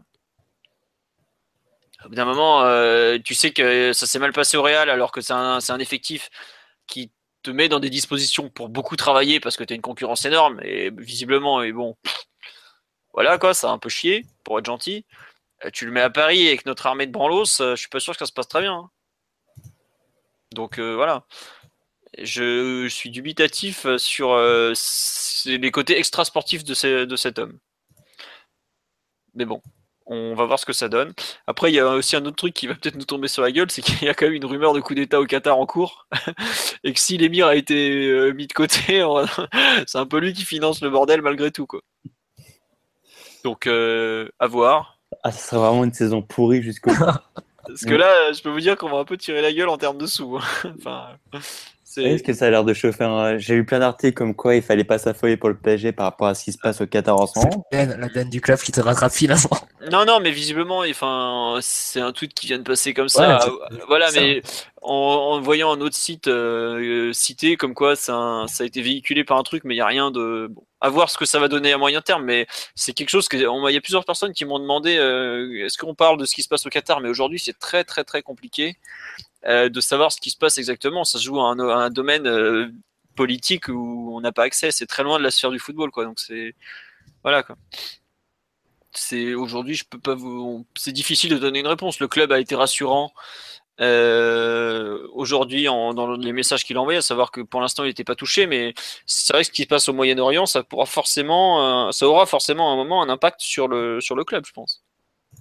Bon, à voir ce qui ce qu'il en est. Euh, concernant le mercato, bon, pour l'instant, on a un peu fait le tour, puisque le seul truc qu'on a recruté, c'est un directeur sportif. Donc, euh, voilà. La rumeur Aubameyang qui a été quand même assez forte euh, les derniers ouais, jours. Ouais, mais la rumeur Aubameyang, c'est pareil. T'as un coup oui, un coup non. clair avec tous les. T'as l'impression que ça s'accélère sur 2-3 jours et que ça va se faire limite le lendemain. Et d'un coup, il y a, des, il y a un, gros, un gros coup de frein, comme si le club était plus si convaincu. Non, mais il faut pas que tu sois surpris, Marty. Euh, c'est parce que aussi tout le monde tire de tous les côtés pour avoir le plus de sous possible. Le joueur fait ça, l'agent, enfin l'agent pour le joueur en l'occurrence, son père. Euh, le PSG qui fait tout pour euh, payer le moins possible, plus les autres ailleurs, je ne sais où, en Angleterre ou Chine, je ne sais quel pays qui doit faire des surenchères. Donc c'est normal que les transferts, ça se fasse pas en, on a un claquement de doigts. Malheureusement, c'est le jeu. C'est marrant quand même de voir les, la façon dont les sources différentes se, se contredisent totalement. Entre d'un côté, tu as, as Gol et Bean qui, pardon, as Gol et Bean qui, qui disent limite que, que, que ça sera fait dans, dans les dans les 2-3 jours et de l'autre t'as l'équipe qui dit euh, bah non euh, le club dit il y a absolument rien il y a juste une prise de contact pas plus parce qu'elles doivent alimenter. Et puis en plus, le PSG est un directeur sportif qui est rentré officiellement en fonction euh, cette semaine. Donc, euh, et puis il faut pas oublier que les sources elles doivent alimenter aussi. Donc forcément, faut bien, faut bien écrire, même quand il se passe pas grand chose. Euh, je travaillerai pas, malheureusement ou heureusement pas dans le marché, sur le marché des transferts, mais t'imagines bien que tu vas pas avoir une news à la, à la, minute sur une signature ou une transaction, etc. Ça, ça marche pas comme ça, ça va pas aussi vite. D'autant plus que le marché des transferts est pas officiellement ouvert. Donc, donc tout ça, tout ça fait que forcément les sources, faut forcément qu'elles réussissent à, alimenter, à créer un feuilleton, etc. C'est tout le buzz, qui est, le buzz pardon, qui est autour, autour du mercato et qui fait que c'est, très très très comment dirais-je chiant, pénible pour euh, pour les supporters parce que comme tu dis effectivement parfois tu as l'impression qu'un joueur il va signer dans l'heure et puis une heure plus tard on dit tout le contraire. On l'a vu cet après-midi avec euh, Pep par exemple. Après niveau utilité c'est un joueur qui répond quand même à des à des problèmes. Euh, récurrent. Quoi. Je sais qu'il y en a beaucoup qui s'interrogent sur le, système de jeu, etc. Mais avant de parler de système, il faut quand même parler des besoins basiques de l'équipe. Et le PSG a, parti, à passé la saison en étant extrêmement dépendant de Cavani pour marquer des buts. Il, y a a vraiment un manque. Il manque une deuxième figure capable de produire un nombre de buts conséquent, de passer la barre des 20 buts en championnat. Et puis après, il y a, a aussi le fait que c'est un joueur qui peut aider dans pas mal de compartiments de jeu. Euh, le PSG affronte pas mal de replis, par exemple, euh, notamment sur la première partie de saison, mais avoir un, peu plus de présence dans la surface sur les centres, par exemple. Avoir un joueur qui est capable de faire euh, une, différence sur des, sur des petits espaces ou sur des grands espaces parce qu'il est super rapide, bah, ça, peut vraiment tirer l'équipe vers le haut. Quoi. Donc, d'un point de vue footballistique, ça me paraît quand même être un joueur qui correspond. C'est pas l'idéal, mais ça répond quand même aux besoins les plus importants du PSG en devant, je pense. Ouais, bah effectivement, le, le, enfin, d'après ce qu'on en sait, la quête d'un attaquant est la priorité du PSG. Hein. Ben, c'est sûr. Il faut, il faut un joueur qui va, il faut un attaquant qui va un joueur, que ce soit un 9,5 ou un deuxième attaquant. Euh, qui marque des buts. Qui marque 20 buts en championnat. C'est indispensable. Les 20 buts que tu as perdus avec euh, Cavani, euh, qui, voilà, qui, qui s'est replacé dans l'axe et qu'il n'y a personne sur le côté pour marquer ces buts-là, parce qu'on sait très bien bah, que le truc, c'est Lucas, ça a quand même fait, Lucas, a quand même fait une saison à 20 buts, mais c'est passé un peu sous, sous, silence, mais il a quand même fait ses 20 buts. Mais, ouais, mais aucun décisif. Quoi. Dans le jeu, c'est passé. Aussi, il y a eu des buts décisifs de Lucas, c'était dur, Alexis. Il a début de saison, surtout, il a enchaîné pas mal les buts euh, pour ouvrir le score, je crois. Mm. Ouais, et puis même le, le, 2-2 Arsenal, c'est lui qui marque. Le, comment ça s'appelle le, ah, mais vous savez très bien que t'es pas Lucas, c'est un très bon joker. On, parle de 20 buts, euh, on parle de 20 buts en championnat. Là, il a passé 20 buts. On parle de Lucas, il a voilà. compétition confondue, je crois, non? Ouais, c'est ça, c'est toute compétition confondue. Voilà, là, on parle d'un joueur qui va mettre 20 buts en championnat, voire 30, euh, voire 40, euh, toute compétition confondue. On parle d'un vrai apport violent, important en termes de, de production, parce que et là, et ça s'est très bien passé cette saison, mais euh, si Cavani se pète l'épaule euh, et qu'il n'est pas là, ou qu'il se pète une côte et qu'il n'est pas là pendant deux mois, c'est la catastrophe. Hein. Ah, ah bah non, on a eu le brillant Ben Arfa devant. C'est un bon rejoint... brillant mercato. Ah ça rejoint exactement la situation en défense centrale. C'est euh, le club a été complètement, enfin, a été assez irresponsable l'été dernier en, laissant deux postes comme ça, défenseur central et numéro 9, découverts. Quoi. Et ça aurait pu vraiment tourner de façon bien, bien moins positive cette année si Cavani ou Thiago Silva avait eu, euh, avait une blessure. Ouais, après Cavani, c'est un mec super solide, on le sait, c'est un, cheval. Mais euh, il y a aussi des blessures euh, qui, peuvent arriver à n'importe quel joueur, quoi. Et c'est indispensable de se préparer au cas où ça arrive. Mais de toute façon, il faut intégrer un deuxième joueur dans le plan de jeu du PSG qui marque ces buts-là. Alors après, idéalement, c'est sûr, ce serait un joueur comme Alexis Sanchez, parce que c'est un joueur qui a du jeu entre les lignes, qui est participatif, qui est vachement électrique, qui est intense, qui participe au pressing, qui fait des appels dans la profondeur. Enfin, ce serait le top. Quoi. Mais bon, le PSG ne peut pas passer son été en, courant après Alexis Sanchez sans rien préparer à côté. Parce que si au final, il lui passe sous le nez et commence la saison euh, sans, avoir recruté euh, ce, deuxième joueur-là, il va se retrouver à courir après certaines pistes en fin de mercato avec les prix qui peuvent s'envoler et soit finir sur un deuxième ou un troisième choix qui ne convient pas du tout. Un deuxième mercato d'affilée après l'été dernier où on sait qu'il y a quand même un gros raté, le club ne peut pas se permettre de faire ça. Je pense que c'est à l'heure actuelle, c'est responsable de la part du PSG d'essayer de boucler un joueur comme Aubameyang. Je pense que ça, tient la route. Et en même temps, d'essayer de signer Alexis Sanchez si c'est vraiment possible à côté. Mais le club doit se préparer à signer le joueur qui va apporter ses buts qui manquent. Et tant pis s'il y a un terme de système, ça va poser quelques soucis. Il faut... avant, les questions de système de jeu, il y a les questions des besoins réels de l'équipe. Et dedans, il y a les buts. Ce C'est pas négociable. Eh bien écoute, ça sera la conclusion pour cette partie mercato, puis on est déjà à plus de deux heures d'émission, donc il va falloir qu'on avance un peu quand même. Euh, parmi les autres résultats, enfin les résultats des autres équipes du week-end, nous avons les U17 qui sont devenus champions de France grâce à leur victoire 3-0 contre l'AS Monaco. Euh, je pense qu'on fera un podcast avec euh, comment avec plus de trucs sur les jeunes, parce qu'il y a beaucoup de choses à dire. Euh, là, je vois passer plein de trucs sur le, le, Qatar, euh, tout ça. Pour l'instant, il y a une sorte de, de, communiqué de je ne sais quoi qui est sorti. On me dit c'est officiel. Non, calmez-vous, c'est pas vraiment officiel pour l'instant. Mais c'est en train de bouger visiblement là-bas. À suivre. Mais j'avoue que ne parlant pas l'arabe couramment et ne connaissant pas les médias locaux, pour l'instant, c'est un peu compliqué de commenter tout ça. Bah, une pensée quand même pour notre cher propriétaire, est-ce qu'il en a besoin en ce moment bah, Il est un peu dans le caca.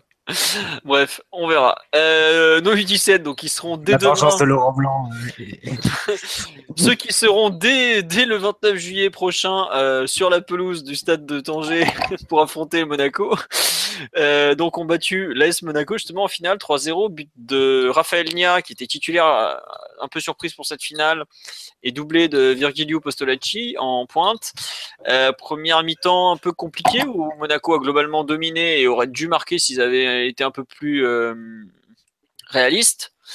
Et finalement, ils se sont fait prendre à l'heure de jeu. Trois buts coup sur coup. Euh, le PSG commençait à, à bien rentrer dans le match au bout d'une demi-heure. Et bah, juste après, euh, grosse occasion ratée à la 58e par Monaco. Euh, Paris, euh, bon débordement de Hata côté gauche, centre en retrait, Nia qui conclut. Et alors ensuite, on les a pliés en, ouais, je crois qu'il y a 5 minutes d'écart, même pas entre les trois buts. Euh, Gomez qui fait le travail, Wea qui s'infiltre, il sert l'autre côté Postolacci qui marque, et le troisième but c'est pareil, Wea qui déborde, centre pour Postolacci qui marque. Eh bien, euh, ça a été vite vu. Après, la fin, bon, à 3-0, à une demi-heure, à 25 minutes de la fin, c'était plié, évidemment, hein, le PSG a géré. Et donc, euh, champion de France, le PSG conserve son titre. Première année de, de Laurent Huard à la tête de l'équipe, il est champion et je, peux vous dire, j'aurais pas misé mais un centime dessus en début de saison parce qu'on partait vraiment de loin. Il y avait des difficultés dans le jeu. On avait une équipe très jeune cette année parce qu'en fait la- l'année dernière il y avait énormément de blessés sur les premières années. Donc première année de l'an dernier sont devenus les deuxième années de cette saison. Mais ils ont eu du mal à trouver le rythme et tout ça. Euh, donc c'est vraiment une grosse grosse surprise. Euh, c'est franchement une belle réussite, faut les féliciter. Il y a des très bons joueurs en devenir, clairement. Euh, bah, on a beaucoup vu euh, Adli sur la demi-finale et Gomez qui, qui, a fait une très bonne finale, mais tous ils ont fait, ils ont vraiment fait des bons matchs. Euh, Ouvry dans les buts, qui est titularisé pour la finale à la place de Mathilde Bouffe, fait un match énorme. Il fait 4 ou 5 arrêts décisifs. Euh, le petit Zagre à gauche a fait un très bon match. Euh, Flamand fait une super finale dans l'axe, alors que des fois, il se cherche un peu sur le côté droit, au milieu du terrain. Mzaoui Yani a, superbement progressé cette saison dans, dans, plein de domaines. Gomez a, beaucoup progressé, elle lui aussi, devant le trio Atta, Postolacci, euh, Wea, pareil, a, suivi franchement une superbe trajectoire. Donc vraiment un titre, euh, je dirais, inattendu parce que euh, il y a eu des moments où on était euh, franchement pas bien. Je me souviens de certains matchs à domicile, on fait 1-1 en galérant comme pas permis contre des équipes pétées. Et en fin de saison, euh, bah, on va au bout. Donc franchement, euh, bravo à eux. C'était c'était pas la génération. Je pense que franchement, c'est même pas être méchant que dire que c'est pas la, la, meilleure génération qu'on ait eue, mais c'est clairement une génération qui a su tirer son épingle du jeu à des moments clés, qui a su gagner les matchs importants et qui a su euh, s'appuyer sur ses forces, à savoir quelques grosses individualités au milieu, un bloc assez intéressant, un projet de jeu qui colle à peu près, et puis bah, quand ils ont eu des occasions, ils les ont pas loupés tout simplement. Donc franchement, félicitations. Et puis bah, je pense qu'on reparlera de certains à l'avenir. Ensuite, euh, le lendemain, le dimanche soir, les, le dimanche après-midi, pardon, les U19 féminines étaient elles aussi championnes de France contre Lyon. Elles aussi, elles, aussi, elles ont conservé leur titre puisqu'elles avaient gagné. Je, je crois qu'elles avaient battu Lyon 2-1 en finale l'an dernier. Bref, euh, on perdait 2-0, on revient à 2-2, on gagne au penalty. Donc euh, là encore, la confirmation du très bon travail de Pierre-Yves Bodino à la tête de cette équipe. Puisque de mémoire, il y a quelques joueuses qui étaient championnes de France l'an dernier qui ont joué la finale avec des champions des, pros il n'y a pas longtemps. Bah, Perle Moroni, il me semble qu'elle était dans les vainqueuses. Euh, Grace Gailloro, j'ai un doute. Et la petite Diallo, j'ai un doute aussi. Mais bref, il y a quand même. Ouais, ouais, Grace Gailloro devait être dans les championnes de France U19 de l'an dernier qui sont aujourd'hui avec les pros. Donc ça allait très très vite. Bravo à elle. Euh, on va passer ensuite aux féminines tout court. Les pros qui ont perdu pour la deuxième fois de leur histoire la finale de la Ligue des Champions contre Lyon. On, bah 0-0, match euh, franchement pas terrible de fin de saison, faut quand même le dire. 120 minutes de jeu, assez peu d'occasions. Lyon plutôt dominant, mais il y a quand même eu des très très grosses occasions pour le PSG. Ça joue au penalty et malheureusement, bah, la petite euh, polonaise qui est dans les buts, qui a un prénom Katrina qui est à peu près prononcé Meurs ou Katia Meurs, son nom, je suis désolé, ça va pas être possible, qui va tirer euh, un peu euh, par hasard et donc bah, elle se loupe et après bah, elle, se, fait fusiller par la gardienne lyonnaise Boadi. Voilà, Lyon qui conserve sa Ligue des Champions, le PSG qui échoue pour la deuxième fois en finale. Bon, il y a encore du travail et surtout l'année prochaine, on jouera pas Ligue des Champions puisqu'on est que troisième de, de, de la D1. Et on finit avec ceux qui étaient annoncés comme les maxi favoris de la compétition, à savoir le PSG Hand au Final Four Ligue des Champions. Demi-finale, on la gère à peu près. On, bon, on est à la pause à la mi-temps contre Veszprem On les bat en seconde période en mettant un bon petit coup d'accélérateur. Tout allait bien. Finale contre le Vardar Skopje, les Macédoniens qui avaient déjà fait euh, plusieurs exploits dans la compétition, qui la veille sortent le Barça, donc gros exploit, parce que la finale attendue c'était PSG-Barça, qui étaient théoriquement les deux plus beaux effectifs. Et ben ils nous ont fait le même coup qu'au Barcelonais, ils ont gagné d'un but. Et euh, bon, on a, on a jamais on n'est jamais trop rentré dans la finale. On a, perdu beaucoup de ballons. On a fait énormément d'erreurs individuelles. Eux, ils ont joué intelligemment, excellent en défense. Ils ont su profiter de nos erreurs. Ils ont marqué beaucoup de buts sur nos conneries. Et puis bah, on égalise à 7 secondes de la fin, c'est déjà assez miraculeux par Narcisse. Dernière action, on fait n'importe quoi encore en défense et on se fait crucifier. Et même si Omeyer a fait un grand match euh, dans les buts, même si Narcisse a été très bon, il y a quelques, quelques cadres attendus, notamment euh, Hansen qui a un peu foiré sa finale, Gensheimer qui a bien chié sa finale aussi, euh, Nicolas Karabatic qui a donné tout ce qu'il a pu, mais qui n'a pas été peut-être aussi dominant que ce qu'il qu'il peut être en général. Donc, bah, après avoir fini à la troisième place l'année dernière, deuxième place du Final Four cette année, on espère que l'année prochaine ce sera la bonne. Euh, le PSG a déjà quand même beaucoup avancé sur l'équipe de l'année prochaine, puisqu'on sait qu'il y a le, gros gros talent norvégien Zangozen qui va venir renforcer l'équipe. On sait qu'il y a un gardien qui va arriver, celui qui était prêté là, le, catalan, enfin le catalan, le mec formé à Barcelone qui joue en Pologne, je sais plus son nom. Mais bref, il va y avoir encore des grosses arrivées euh, qui vont qui, sont prévus. Et donc, bah, Paris aura une énorme équipe l'année prochaine. Mais c'est dommage parce qu'il y avait un peu tout pour gagner cette année. Et on perd à la dernière seconde, même si on a globalement été un peu dominé. Mais après, c'est vrai que comme l'ont dit les joueurs, on est épuisé. On a fait pratiquement deux saisons consécutives avec les JO l'été dernier. On n'a pratiquement pas eu de vacances. Bah, voilà, on l'a payé au plus mauvais moment. Corrales, le gardien. Merci Alex, grand spécialiste du hand sur Twitter. Donc voilà, bah, c'est horriblement frustrant de perdre une finale à la dernière seconde. Mais c'est comme ça, et bah tant pis, le PSG repartira l'année prochaine à, l'abordage. Donc on aura quand même fait très fort cette année en Ligue des Champions, parce que les mecs ont quand même pris 3 buts en 7 minutes, dont le dernier euh, au bout de 6 minutes et quelques à Barcelone. Les féminines perdent au pénal, et les handballeurs perdent à la dernière seconde contre une équipe qui était pas du tout, du tout, du tout favorite. Mais bon, c'est comme ça. Bienvenue si vous supportez le PSG dans la vraie vie. Et la vraie vie, ça va peut-être les problèmes au Qatar. Donc tout va bien, l'ADN est très en place. Sur ce, on va vous remercier. Euh, on en a plus de deux heures d'émission. C'était très long, mais les thèmes étaient intéressants. Il y avait beaucoup de choses à dire. Euh, on vous souhaite une bonne soirée à tous. Merci pour les, tous les commentaires sur le live. Euh, j'ai pas pu tout lire évidemment, c'est beaucoup de remarques. On espère que ça vous a plu, que c'était intéressant. Et on vous dit, alors, en théorie la semaine prochaine, à voir et ça sera annoncé sur le site parce que ça dépendra un peu de l'actualité vu que maintenant il n'y a plus de match. Voilà. Allez, bonne soirée à tous. Ciao, ciao, tout le monde. Ciao à tous. Ciao.